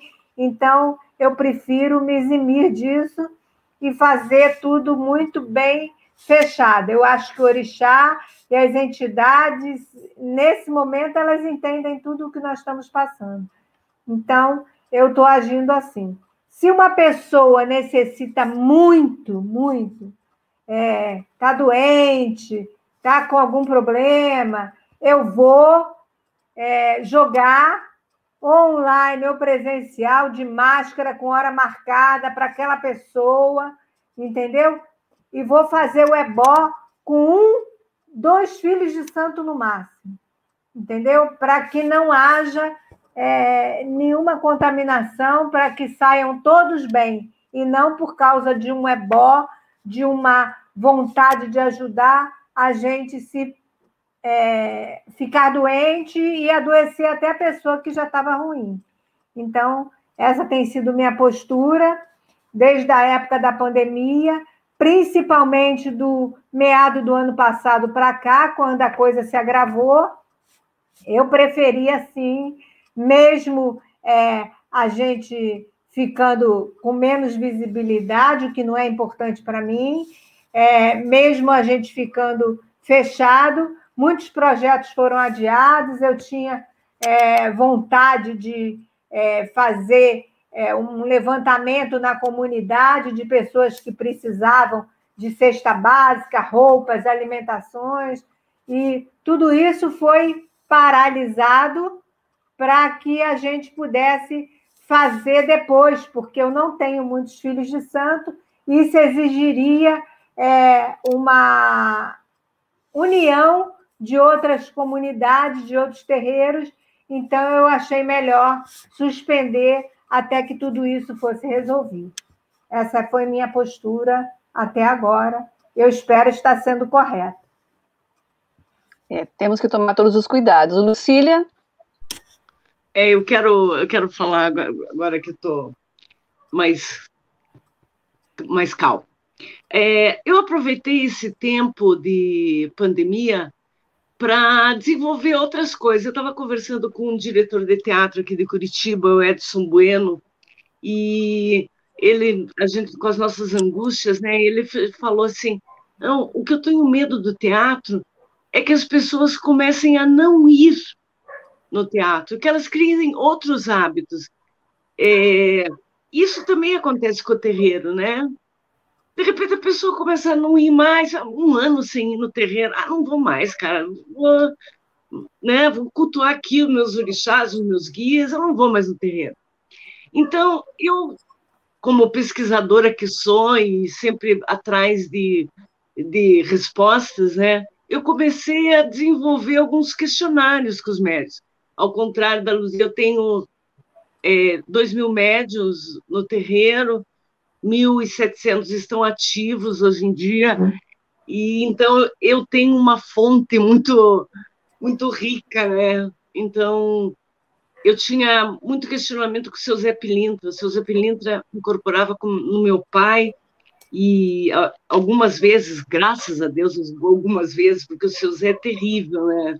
Ele tem um linguajar impróprio às vezes, ele tem uma postura. Eu vi meu pai, eu adolescente, ele quebrar muitas garrafas de vidro, colocar no chão e sentava em cima daqueles cacos de vidro com o seu Zé Pilintra. Então eu tinha um horror do seu Zé Pilintra. Valeme, meu pai, já revi isso. Então eu aproveitei os médios que estavam é, em casa, sedentos por alguma coisa, para falar do seu Zé Pilintra. Então, eu fiz algumas perguntas e eu criei um. consegui entender o seu Zé Pilintra através da experiência dos próprios médios de dentro do terreiro. É, fiz um questionário também em relação a é, como é que o médio se sente, o pertencimento do médico do terreiro. Do terreiro. E é, da Kimbanda, agora estou com um questionário pronto para saber da Kimbanda, porque assim eles também ficam entretidos com banda. Assim, o meu público, né? Vamos falar da, assim, do, dos médios para não abandonar o terreno. Eu inventei esse, esse, monte, esse monte de perguntas que são ricas para a gente, né? Porque isso também vai fazer com que a gente utilize isso dentro da casa quando a gente voltar. Então, independente das lives, grupos de estudos, é, estamos com oficina de engoma virtual, né? Mas onde tem uma participação muito grande de, de, de pessoas. É, então, fora o, o trabalho de estudo, do grupo de estudos, a gente também está aos poucos retornando. Estamos desenhamos quadrados dentro do terreiro com distanciamento, cada um incorpora ali, trabalha ali e a solução que a gente teve para dar atendimento para assistência é, foi através também de mensagem. Não, não que a gente o retorno da consulta, mas nós colocamos em alguidares. Esse alguidar aqui é o de depressão. Esse aqui é das pessoas que. Suicídio, gente. É impressionante a quantidade, como a gente está lidando esse ano com questões de suicídio. Então, um alguidar de suicídio, um de questões de trabalho. De, então, esses alguidares é, ficam separados por assuntos, né? E a gente distribui para os médios, cada um no seu lugar, e eles trabalham com, com o que eles intuem de casa. Então, eu vou levar uma vela, eu vou levar uma erva, e ele trabalha naquele nome. E a gente teve em uma semana 3 mil pedidos, gente. 3 mil pedidos de socorro. E a gente não pode negar, né? Temos que estar. Tá, é, o terreiro, graças a Deus, tem espaço para a gente ter distanciamento, então a gente está conseguindo, não tivemos nenhum tipo de contágio, não temos, é, acredito que o terreno, assim, é, não é um lugar é, onde vai se pegar Covid por conta de tá tudo aberto, tudo higienizado o tempo todo, os médicos higienizados, não abraçamos, não beijamos, não conversamos, mas estamos retornando aos poucos, porque os tempos são esses, né? Ficamos um ano desenvolvendo nosso intelectual só e uma abstinência espiritual, assim, muito difícil, né? Então, não só para quem incorpora, mas para quem precisa da energia. Então é isso, gente. Foi assim que eu fiz e vou continuar fazendo aí o que eu posso pela minha Umbanda, pela nossa Umbanda, pela nossa religião. Meus parabéns, foi muito interessante. É, o que a gente escuta também é bem interessante, sabe? Quando se pergunta o pertencimento do médium é, do, ao terreiro e a relação que ele tem com a banda, é muito interessante ver é, o retorno, né? Como é que ele sente, porque a gente vê, eu eu vejo como dirigente, né? Então é, é, é muito importante você ouvir o outro lado, né? É verdade. Mais alguém quer se posicionar, falar? Eu só quero falar uma coisa que é importante. As pessoas, quem está nesse essa vida espiritual, tem que saber que, primeiro, antes de tudo, você tem que consultar o seu orixá. Né? As pessoas querem fazer a coisa pela cabeça delas. Então, muita gente que está se arrebentando, o que está acontecendo, duvido que um orixá né, aceita as práticas que as pessoas têm tido. Alguma delas têm tido. Eu conheço sacerdote, tem falado comigo, que já antes da pandemia, o orixá disse que não queria festa. Muita sacerdotisa. Sem saber o que ia acontecer que o orixá vê longe. É uma energia inteligente. Né? Agora, quem quer fazer o que quer fazer, né? quer fazer sua vontade, faz a sua vontade. Mas, primeiro, que o que está suspenso é a chamada festa pública. Agora, dá, fazer oferenda por orixá, reservadamente, né? dialogar com o orixá, exemplo, no caso de Ifá. Nós estamos obrigados a dar, quem é licenciado Ifá sabe disso, de cinco, cinco dias você tem que dar satisfação a Ifá. Você tem que dar o Bia Ifá né? Ifá, Exu, Légua, entendeu? Então você vai conversar com o seu orixá. Né? Então, o que eu tenho visto é as pessoas que têm feito festa. Eu sempre pergunto isso: você consultou ao seu orixá? Você perguntou se ele queria? Né? Se ele queria? Essa é uma pergunta que tem que ser feita às vezes com relação a isso. E depois mais: nada acontece por acaso. O que está acontecendo, como os Fá diz, não é por acaso. Isso é uma resposta da natureza, alguma coisa. Nós cultuamos a natureza, gente. Então, a resposta da natureza. Então, alguma coisa tem com relação a essa resposta que está vindo aí. Como é que nós vamos passar por ela? Eu mesmo tive Covid, fiquei 13 dias no CTI e estou inteiro. Né? Foi muita oferenda feita, muita consulta feita, muita oração, muita gente pediu, muito, muitos amigos, né? Eu sei, muita gente mesmo. Né? Foi uma corrente importante, essa energia é importante para nós. Então a pergunta é: como é que funciona? A primeira pergunta é: como é que você consulta o orixá ou a entidade da sua casa? O que, que ela fala sobre isso? Depois tem práticas que são, ela existem sem você, como foi muito bem isso aqui por algumas das pessoas que falaram antes, sem é, aglomerar, tem que ter os cuidados, porque ninguém é de ferro, né? É você vai que ninguém é de ferro e ninguém é orixá, né? As pessoas acham que elas são orixá, né? Elas acham que com ela não vai acontecer nada. E você é matéria.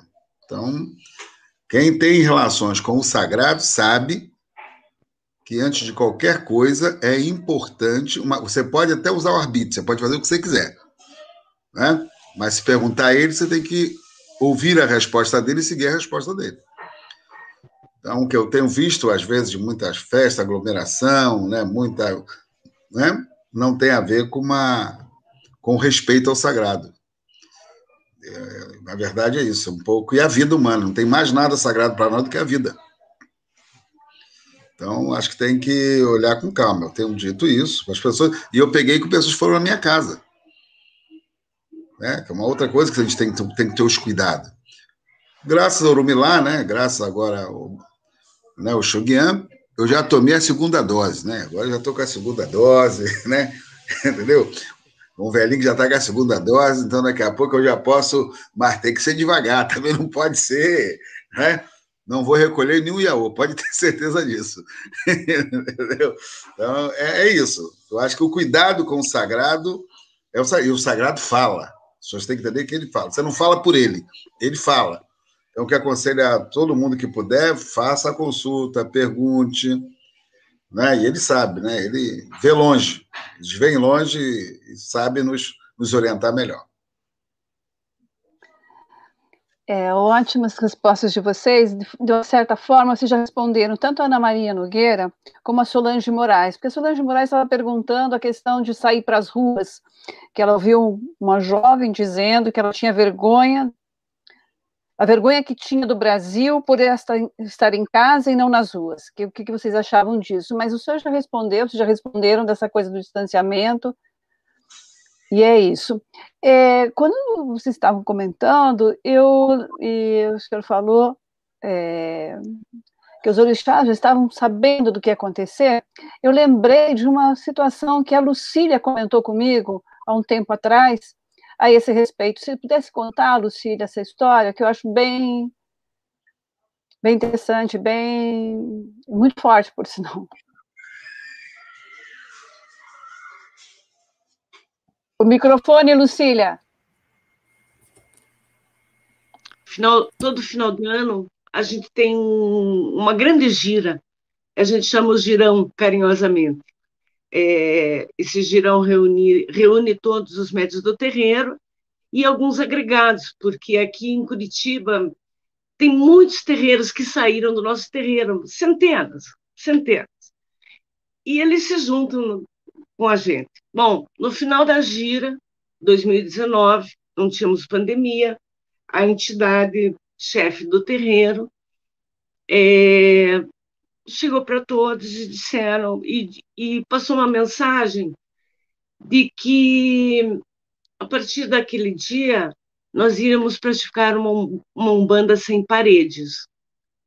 E que ia ser é, importante que as pessoas fizessem uma linha de conexão com seus guias e seus orixás, porque independente de Pai de Santo, de, e ele foi muito claro nisso, independente de, de, de dirigentes, vocês precisam ter a conexão individual. E, na verdade, né, Cris, a gente nem entendeu muito aquela mensagem, porque foi no meio de uma festa, uma coisa muito pontual, e essa Umbanda Sem Paredes é que a gente está tentando entender desde esta gira, porque depois dali a gente teve férias, Natal, Ano Novo, e um trabalho de praia, que a gente inicia o nosso ano com trabalho de praia, e depois disso nós não fizemos mais nenhum ritual. E é isso, então é um banda sem paredes que eu, e que eu, quando eu falo um banda, eu não estou falando só um banda, estou falando de todas as religiões, né? É, a gente tem que praticar isso mesmo sem ter esse apego com a casa, com o altar, com o congá, com a matéria, porque a Umbanda sem, a religião sem paredes, ela tem que ser aqui, ela tem que estar o tempo todo acontecendo no dia a dia, em tudo que você faz, né?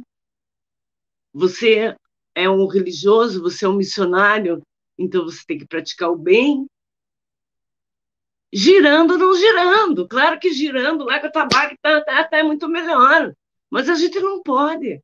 Então, estamos tentando fazer uma Umbanda sem paredes. É isto, a história.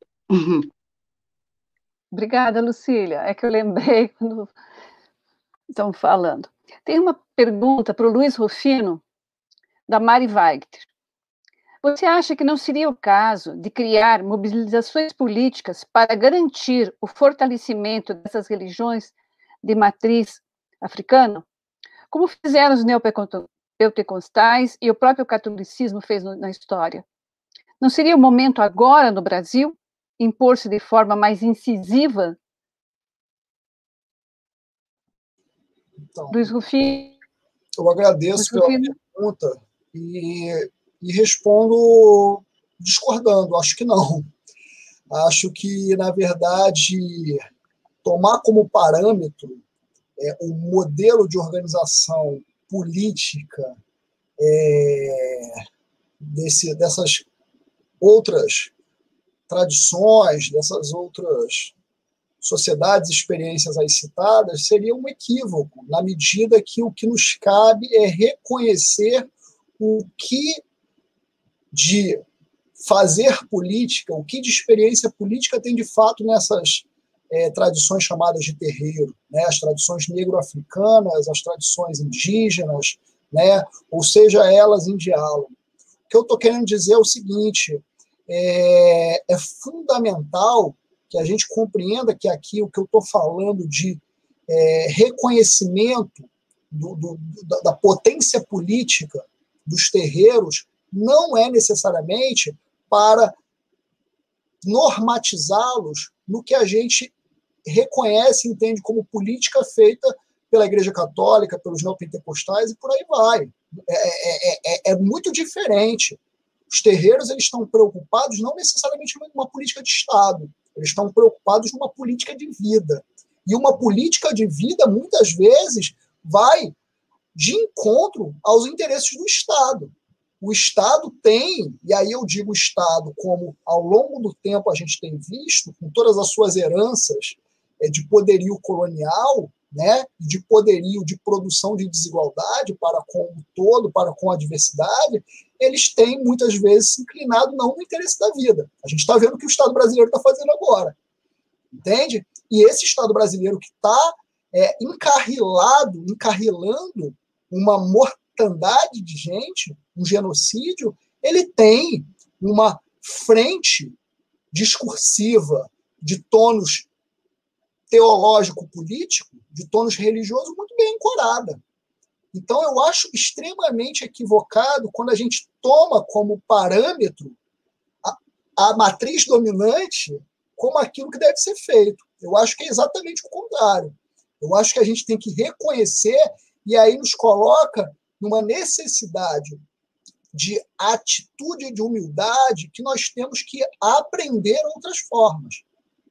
Então, quando você está falando de uma certa forma é, nesses arranjos comunitários que são seculares, ou nessas tradições, como o Babá Ivani falou, que são milenares, ali já há uma, uma, um corpus político, uma estruturação política, né? que não precisa, para ter legitimidade, força, é, robustez, estar tá adequada ao parâmetro dominante.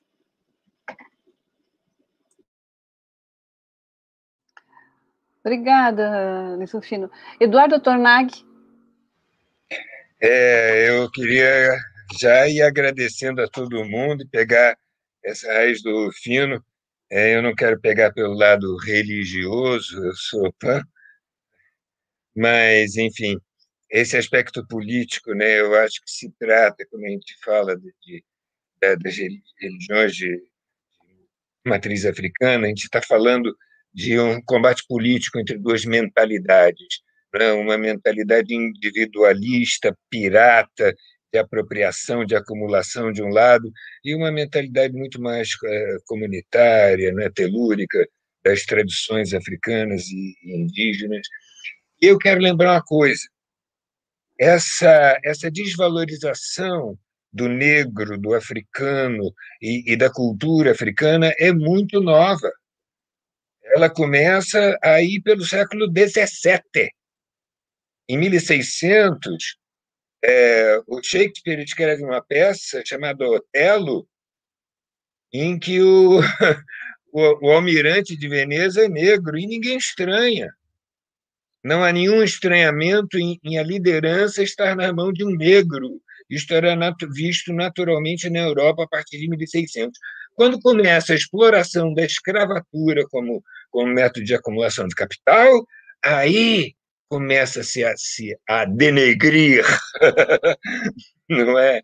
A, a, inclusive a língua, não é? Para desvalorizar as culturas negras e, e, os saberes negros, que eram os saberes que construíram as nossas minas, os engenheiros das minas no Brasil não eram portugueses, eram negros, eram africanos.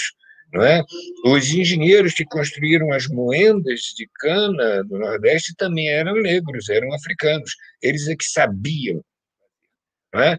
Então, esta construção é nova e podemos, então, é, desmontá-la.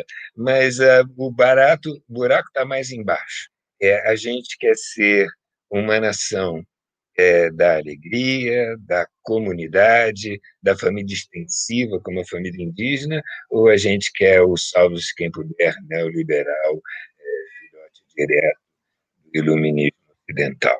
Inventou a escravidão industrial. Desculpe. Mas eu não queria deixar de lembrar, é novo isso, isso não é natural. Obrigado a todos, gente. Foi muito linda essa conversa hoje. Tem uma pergunta do Luiz Taranto, mas é para o pessoal do Rio de Janeiro.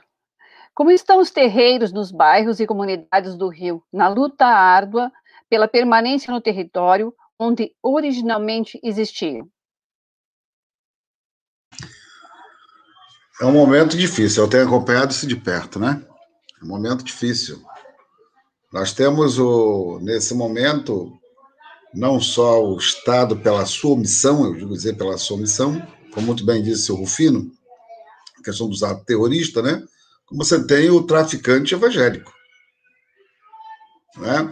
Hoje nós temos, por um lado, áreas de milícia que não aceita as nossas práticas, né? o funcionamento, e você tem o tráfico, um setor do tráfico, né? Se, é, se identificam hoje como comunidade de Israel, olha o absurdo. Comunidade de Israel. Eu já conversei com a comunidade judaica sobre isso, já cedei com a comunidade judaica, já dialogamos sobre isso. Né? E se não bastasse a comunidade de Israel, se, que era é, ali no, em Vigário Geral, né, Lucas, Cidade Alta, aí chegaram algumas áreas da Baixada Fluminense, Agora tem uma outra comunidade tentando chegar em Madureira, que é a comunidade de Jerusalém. É de Israel de um lado, agora de Jerusalém. Né? Então, isso é muito grave. Isso é muito grave. E o que me chama a atenção, vejamos aqui, o pastor Tupirani é, nos agrediu o tempo todo. O pastor Tupirani nos agrediu o tempo todo, os muçulmanos, até católico. Nunca o Estado teve uma reação violenta com ele. Pelo contrário, ele foi condenado na justiça, justamente por causa do ataque lá a casa de Umbanda no Catete, e, e deu cesta básica e foi cumprir em liberdade. Quando ele atacou a comunidade judaica, a Polícia Federal foi lá. Percebe a diferença? Ok? Foi lá. Enquadrar o cara, inclusive, na lei do terrorismo. E o tráfico há um silêncio das autoridades públicas. Então, tem a ver aquilo que o Rufino falou, e o Tonag falou também um pouco, mas essa é uma ideia do Hegel, século XVII, Tonag. Hegel. Hegel escreveu um texto, ele tem chamado a, a, a Lições da História Universal, e que ele diz que a África não tinha história, não tinha religião e não tinha cultura, era primitiva. O Kant também vai dizer isso depois, no século XVIII. Né, século XIX, século XVIII. Então, isso é grave. O Hegel vai dizer isso justamente no século XVIII. Né? Não tinha. Ele vai dizer no século XVIII. Então, vai construir essa ideia da superioridade, inclusive, da ideia. E o rei, que é o cara, justamente, no século XVIII, o cara da, da dialética, né? Entendeu? E todos nós aqui lemos bem, não sei o que e tal. Ele era um racista. As pessoas ficam nervosas quando eu digo isso. Ele vai dizer isso, ele vai dizer da superioridade da, da Europa. Século XVIII ele vai dizer isso, nesse texto dele. Ok? E é essa visão que as pessoas têm. Nós, o filho falou muito bem, nós não somos humanos. Essa ideia de que os africanos não eram humanos, e os asiáticos também não eram humanos, também não eram, o rei vai dizer a mesma coisa com relação a isso, né? Você tem até os dias de hoje essa visão. Então, por que que entra no jacarezinho, faz uma carnificina daquela no jacarezinho, né? E é, é, todo mundo é criminoso, certo? Mas o Estado pode atuar daquela forma? que é um grande debate. Aí quando você vai falar, ah, está defendendo bandido, criminoso, quer dizer, como é que você. É, é, o direito dessas populações vira direito de bandido, né? Uso ideológico da criminalidade, tem um texto até que fala sobre isso. Então é muito grave você lidar nesse campo, é o que nós estamos vivendo hoje com relação às casas. Né? Eu, as pessoas ficam um pouco irritadas quando eu digo que se fosse uma sinagoga que estivesse passando, passando, uma igreja cristã, eu duvido que a postura do Estado era outra. Tinha operação muito bem montada para poder atuar. Isso não acontece conosco. Não estou dizendo que deve acontecer nada nessas áreas, não é isso que eu estou querendo dizer. Estou dizendo que o Estado, da forma como ele é conformado, na sua visão hegemônica, ele vai naquilo que ele, de fato, dialoga, que lhe atinge. Então, você tem hoje no Rio de Janeiro mais de 200 casas, agora mesmo em Belfor Roxo, para resolver o problema de Belfor Roxo, porque o que, que aconteceu em Belfor Roxo? Uma festa que houve numa casa, acho que de Umbanda, soltaram um foguete, o foguete estourou dentro de uma igreja. Aí os caras da igreja foram lá no tráfico, foram no tráfico, porque os caras vão lá benzer os caras no tráfico, né? O tráfico foi e impôs a todo mundo. Como é que isso recuou em Belfor Roxo agora, recente? que eu conversei com o procurador da República, bati um papo com ele, ele falou com o comandante em off, não podia nem ser público. Porque as pessoas, inclusive, correm risco de vida. Até para a gente atuar num caso como esse, está sendo muito perigoso para quem fica lá. Que é uma coisa que a gente está aqui do lado de fora. Então, não está sendo fácil manter essas casas aí, é tanto a Umbanda quanto o Candomblé, né? Nessas áreas, até tem um diálogo muito forte entre pessoas que são da Umbanda, do Candomblé, pessoas que foram da, da Umbanda para o Candomblé, né? Então, temos que levar esse diálogo forte. E o silêncio na sociedade, da autoridade pública, é muito forte. Então, é um, é um silêncio criminoso. Não vou nem falar aqui, poderia falar das grandes lideranças evangélicas. Ah, não temos nada a ver com isso. Ah, elas não falam. Porque há um jogo político aí, vocês não estão entendendo. Há um jogo político eleitoral com relação a isso. Quando ocupa essas bases, isso acontece, observa se você fizer um mapeamento de quem é eleito nessas áreas. Quais são as lideranças que são eleitas nessas áreas? Inclusive religiosas. Porque, diferente do que as pessoas pensam, parte dessa divisão ela sai da Assembleia de Deus. Não é bem a Igreja Universal como as pessoas pensam, né? A Mistura Universal ela tem outra postura, né? São aqueles grupinhos pequenos que fazem a igreja independente, o cara vira a sua garagem virou igreja, né? faz uma lojinha, vira uma igreja, e são formados em curso de teologia de três meses.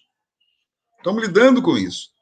Então, o que nós temos que observar é que não está fácil, não é só a pandemia. A pandemia é um grande problema para nós.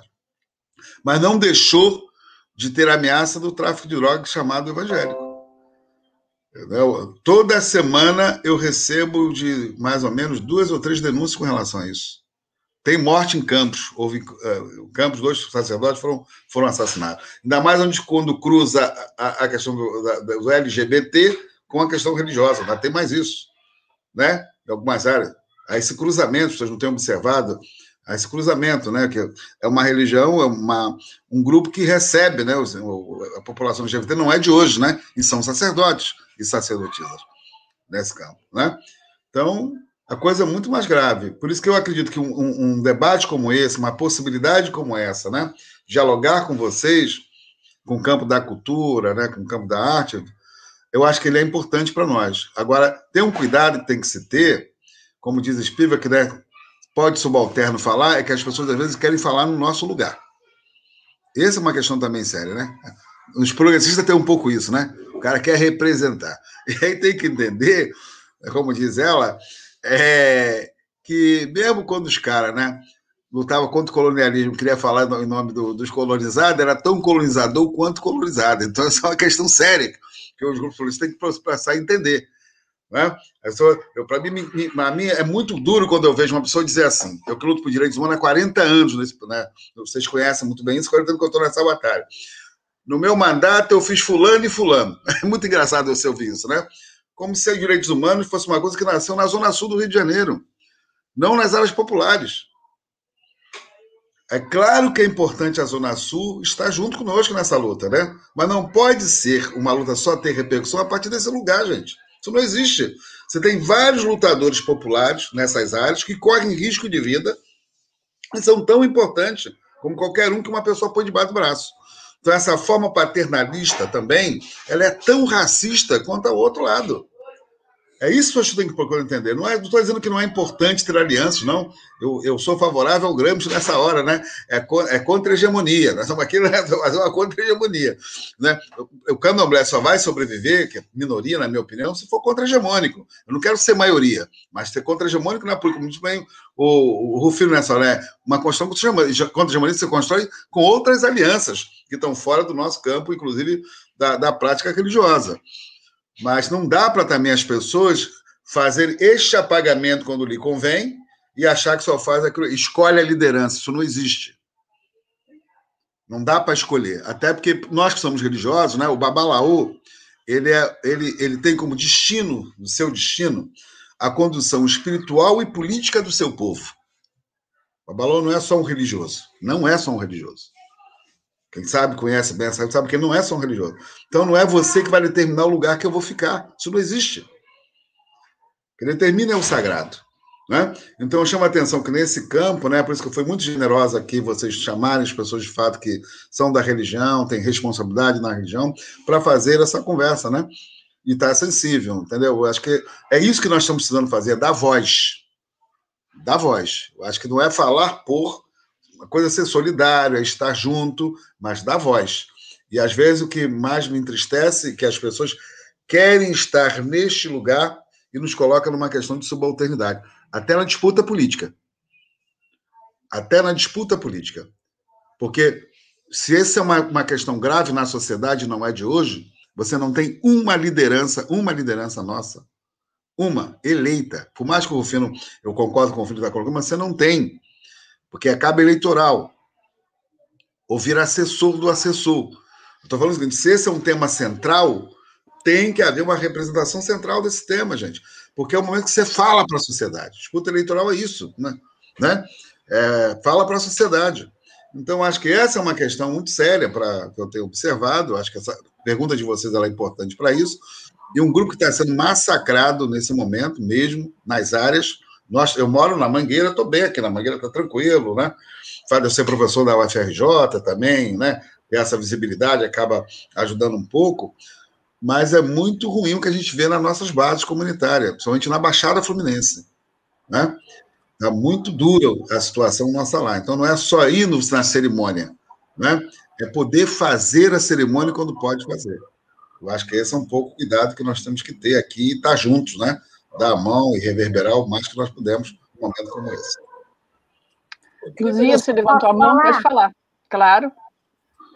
Olha só, quanto a isso que o senhor falou, é, eu tenho uma filha de santo que ela mora em Manguinhos, na comunidade de Manguinhos.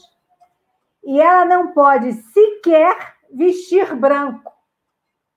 Ela não pode estender uma roupa branca na corda, porque senão ela é pega por eles. Então ela dá a roupa de santo dela para uma irmã de santo lavar, para poder ela não passar por isso. Isso é um absurdo. Isso é uma coisa que tolhe a, a, a, o livre-arbítrio da pessoa, tolhe a, a movimentação dela na vida. Ela não pode nem vestir branco. E essas pessoas, elas são cristãs, são ditas cristãs, porque o pastor falou que eles serão perdoados, porque eles são filhos de Deus, mas eles têm que lutar contra o demônio. E o demônio somos nós. Somos as pessoas que lideramos a Umbanda e o Candomblé. E isso é uma coisa muito triste e que está acontecendo demais no Rio de Janeiro. Eles estão quebrando. Duque de Caxias está sendo invadido demais, entendeu? É, vi, é, Vigário Geral, Cordovil, eles estão quebrando tudo que é centro. E pessoas antigas de santo, que têm terreiros há mais de 70 anos, estão fechando, com medo, porque estão sendo atacados. E isso a gente não vê como resolver, a princípio, de uma forma rápida, de uma forma contundente. Então, isso é uma tristeza e eu gostaria de deixar isso registrado aqui. Obrigada, Lucia. Muito importante vocês falarem isso, porque a gente não fica sabendo certas coisas, porque a imprensa não divulga, né? E essa perseguição, essa forma de ver o outro é bem complicada. A gente está indo para os momentos finais, e eu vou passar a palavra para vocês se despedirem, para suas palavras finais. Depois a Cris canta e o Silvio encerra. Ok?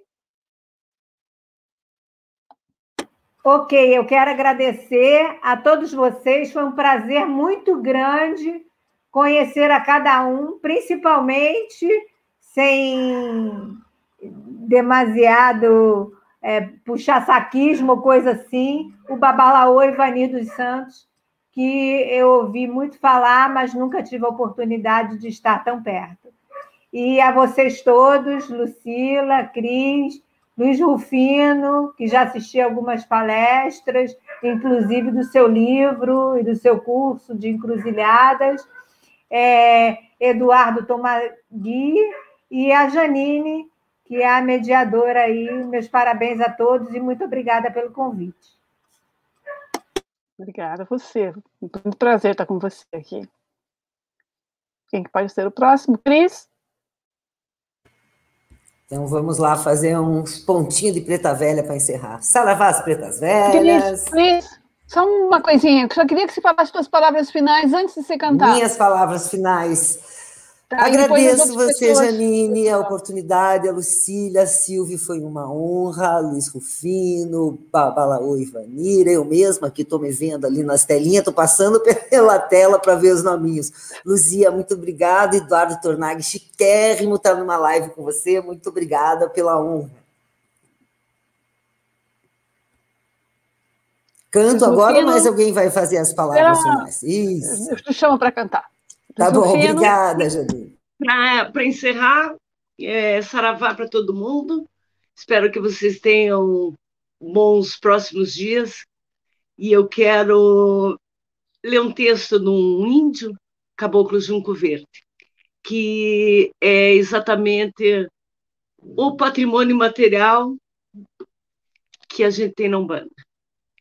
Umbanda é magia, magia do marafo, magia da fumaça, magia do som, magia do movimento. O marafo atrai, a fumaça defuma, o som harmoniza e o movimento vibra. Umbanda é magia, magia da guia, magia do ponto riscado, magia do ponteiro. A guia protege, a pemba ordena, o ponteiro firma. Umbanda é magia, magia do terreiro, magia da corrente, o terreiro é a casa, a hierarquia é a ordem, a força é a corrente. Umbanda é magia, magia do caboclo, magia do preto velho, magia da criança. O caboclo é força, o preto velho é humildade e a criança é inocência. Umbanda é magia, magia de Exu. Exu equilibra de tudo. Saravá, a magia do Umbanda. Obrigada. Mais alguém falar? Eu quero agradecer a todos primeiro que nos assistiram, né? Que estão aqui. É, Eduardo, Silvio, são companheiros de longa jornada, Janine também, já tivemos grandes batalhas, né? Costumo dizer que são pessoas das boas causas, né? É uma galera que já são anos das boas causas, não é uma coisa que começou agora, tem maior carinho. Por isso, quando o Silvio me ligou, eu disse: não, rapaz, está convocando, não é convite, não. Mesmo no domingo, para nós é importante, né? Mas quero agradecer também a Lucila, a Cris, né? A Luísa, mas e dizer que eu fico muito feliz em ver é, um momento como esse e fico muito inspirado quando eu vejo um jovem como o Luiz Rufino, que é extremamente comprometido com a nossa causa, né? Não só com a religiosidade, com a fé como praticante, mas entender que é uma causa social e política que nós temos, na verdade, tocar aí para diante. Então, tem esperança nisso. O dado novo que eu tenho visto é que, se por um lado as pessoas acadêmicas iam num candomblé e se, ou na Umbanda, né, se legitimavam porque eram para se tornar orgã, né, alguma coisa, porque eram pesquisadores, hoje é o contrário. Hoje eu tenho visto que muitas pessoas de dentro, né, muitos iniciados, estão na academia. Então tem um, um movimento inverso, né? Que eu acho, assim como muitos negros também estão indo para a academia e estão, a partir daí, provocando algumas alguns temas que, no fundo, a academia não tratava, né? não olhava. Então, é a minha esperança. Eu, eu estou com 66 anos de idade, já estou na, daqui a pouco tendo que me, me, me, me, acalmar né? um pouco mais, né? eu acho que tenho esperança. Então, eu acho que. E fico muito feliz. Vocês não sabem quando eu estou feliz de uma, de uma live como essa, se tratando da cultura de um tema tão importante como esse, no momento que nós estamos precisando de ter aliados, aliados sinceros, comprometidos com, com essa causa. Né? Eu quero agradecer muito a vocês de coração e vamos estar juntos. Eu acho que a live foi dessa coisa de boa, né? Você fala para o Brasil todo, né? Eu nunca falei para tanta gente, né? Nunca dei aula para tanta gente. Eu tenho aluno até lá do, do Mato Grosso, lá do, do Amazonas, nunca pensei. Ou foi, foi o lado bom dessa, dessa história toda aí, né? A gente conseguiu se encontrar tanto, né? Mas eu acho que devemos se encontrar depois né, na rua mesmo, né? Eu acho que a gente tem que ir para a rua, não, não podemos deixar que 22 esse projeto se consolide, não. A gente tem que expulsar isso, a democracia, por mais que ela seja liberal, que eu tenho muita discordância mas é o melhor espaço que nós temos para poder se colocar na sociedade. Então, queria também aproveitar deixar minha, minhas palavras finais aqui, agradecer a oportunidade da conversa, do diálogo, falar da minha alegria estar com vocês aqui, Eduardo, Janine, Silvio, Lucília, é, Cristina, Luzia e Babar Ivanildo Santos. É, acolho com muita alegria as palavras de, de, todo mundo aqui e acho que é uma prosa que não termina, né? A gente continua nessa espiral aí do tempo, nessa gira cotidiana, de uma certa forma, é, tendo a necessidade de honrar as palavras que aqui foram colocadas. E a, o que o que Babá Ivani trouxe acerca realmente da, da, orientação ética, vamos dizer, estética que o Urumilá nos ensina, né? que é uma condução de sabedoria, uma condução de paciência, também mais uma paciência inteligente, um jogo jogado com inteligência na modulação das nossas atitudes cotidianas para com a nossa comunidade. Então eu peço que o Urumila nos possibilite vida longa, saúde, cabeça boa, né? E que a gente de fato consiga, de uma certa forma, é, ter lucidez, né? A inteligência enquanto uma espécie de expressão de lucidez em um tempo tão doentio do ponto de vista também de nos produzir um certo desbarate. E é isso. Minha boa noite para todo mundo que nos acompanha. Muito axé. Ireô. Axé. É. Cris, você canta e depois o Silvio fala ou o Silvio prefere falar antes? Porque já encerra com ela, fica mais bonito, né? Eu, não, eu queria dizer para vocês que nós, do Estado Gerais da Cultura, somos muito gratos pela presença de vocês. É vocês trazerem esse debate para o campo da cultura é fundamental para nós todos. Saímos todos mais mais ricos desse debate, mais le livres, leves e soltos. Esse encontro de cabeças é, maravilhoso de fé, de espiritualidade. Né? Então, vou agradecer a cada um de vocês pessoalmente, é, não só os debatedores, mas também ao pessoal do Estado Gerais da Cultura, que proporcionou essa tarde inesquecível. E, particularmente, vou dar um abraço no meu querido amigo Ivanir, de muitos anos, só fazendo uma correção, a gente viajou foi em 85. Você acha que foi 84, mas foi 85 que a gente foi para Moscou. Na... Né? E de lá para cá não nos perdemos mais. E é muito. Você está sem som, você está sem som. Você está sem. É que, na verdade, como eu era do Comitê Nacional, vice-presidente, eu fui para Preco antes, que era 84. Fui para Cuba e para lá. E depois, 85, nós fomos juntos. É. Você está certo. É. Então, obrigado pelo convite por ter ido a Moscou. Foi uma viagem fundamental na minha vida e prazer encontrar vocês todos aqui. E quero colocar os Estados Gerais da Cultura à disposição, se vocês quiserem ter um braço permanente dentro do espaço da cultura do Estado Gerais, para nós será uma honra. Muito obrigado a todos e todas. Então, eu passo agora voz e violão, acho que é a Lucila que vai cantar, não é? A Cris. A Cris. É a Cris é a Sem Cris, violão, eu... capela, na total coragem. Ou então... loucura. vamos lá, vamos lá. Vovó tem sete saias, na última saia tem mironga. Vovó veio de Angola para salvar filhos de Umbanda. Vovó tem sete saias, na última saia tem mironga.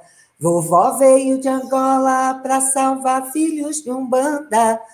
Com seu patuá, figa digna. Vovó veio de Angola para salvar filhos de fé. Com seu patuá, figa digna. Vovó veio de Angola para salvar filhos de fé. Saravá as pretas velhas, aí tem mais um monte que se me deixar cantar, eu vou cantando até amanhã. Flor de laranja, vovó pegou, trouxe pro terreiro cuscuz e marafo. Cuscuz e marafo ela entregou, na encruzilhada ela saravou, saravou, saravou. Saravô, saravô. Obrigado a todos. Foi excelente. Nossa, uma aula com o Rufino, com o Abalaô, com vocês todos, passando essas mensagens. Obrigada, minhas amigas Cris e Lucília, por aceitarem o convite, estarem aqui. A Ana Nogueira agradece a, Lu, a Luzia, a Delaine agradece, Rufino por terem aceitado de estarem participando aqui, certo? Um abraço a todos e uma boa semana.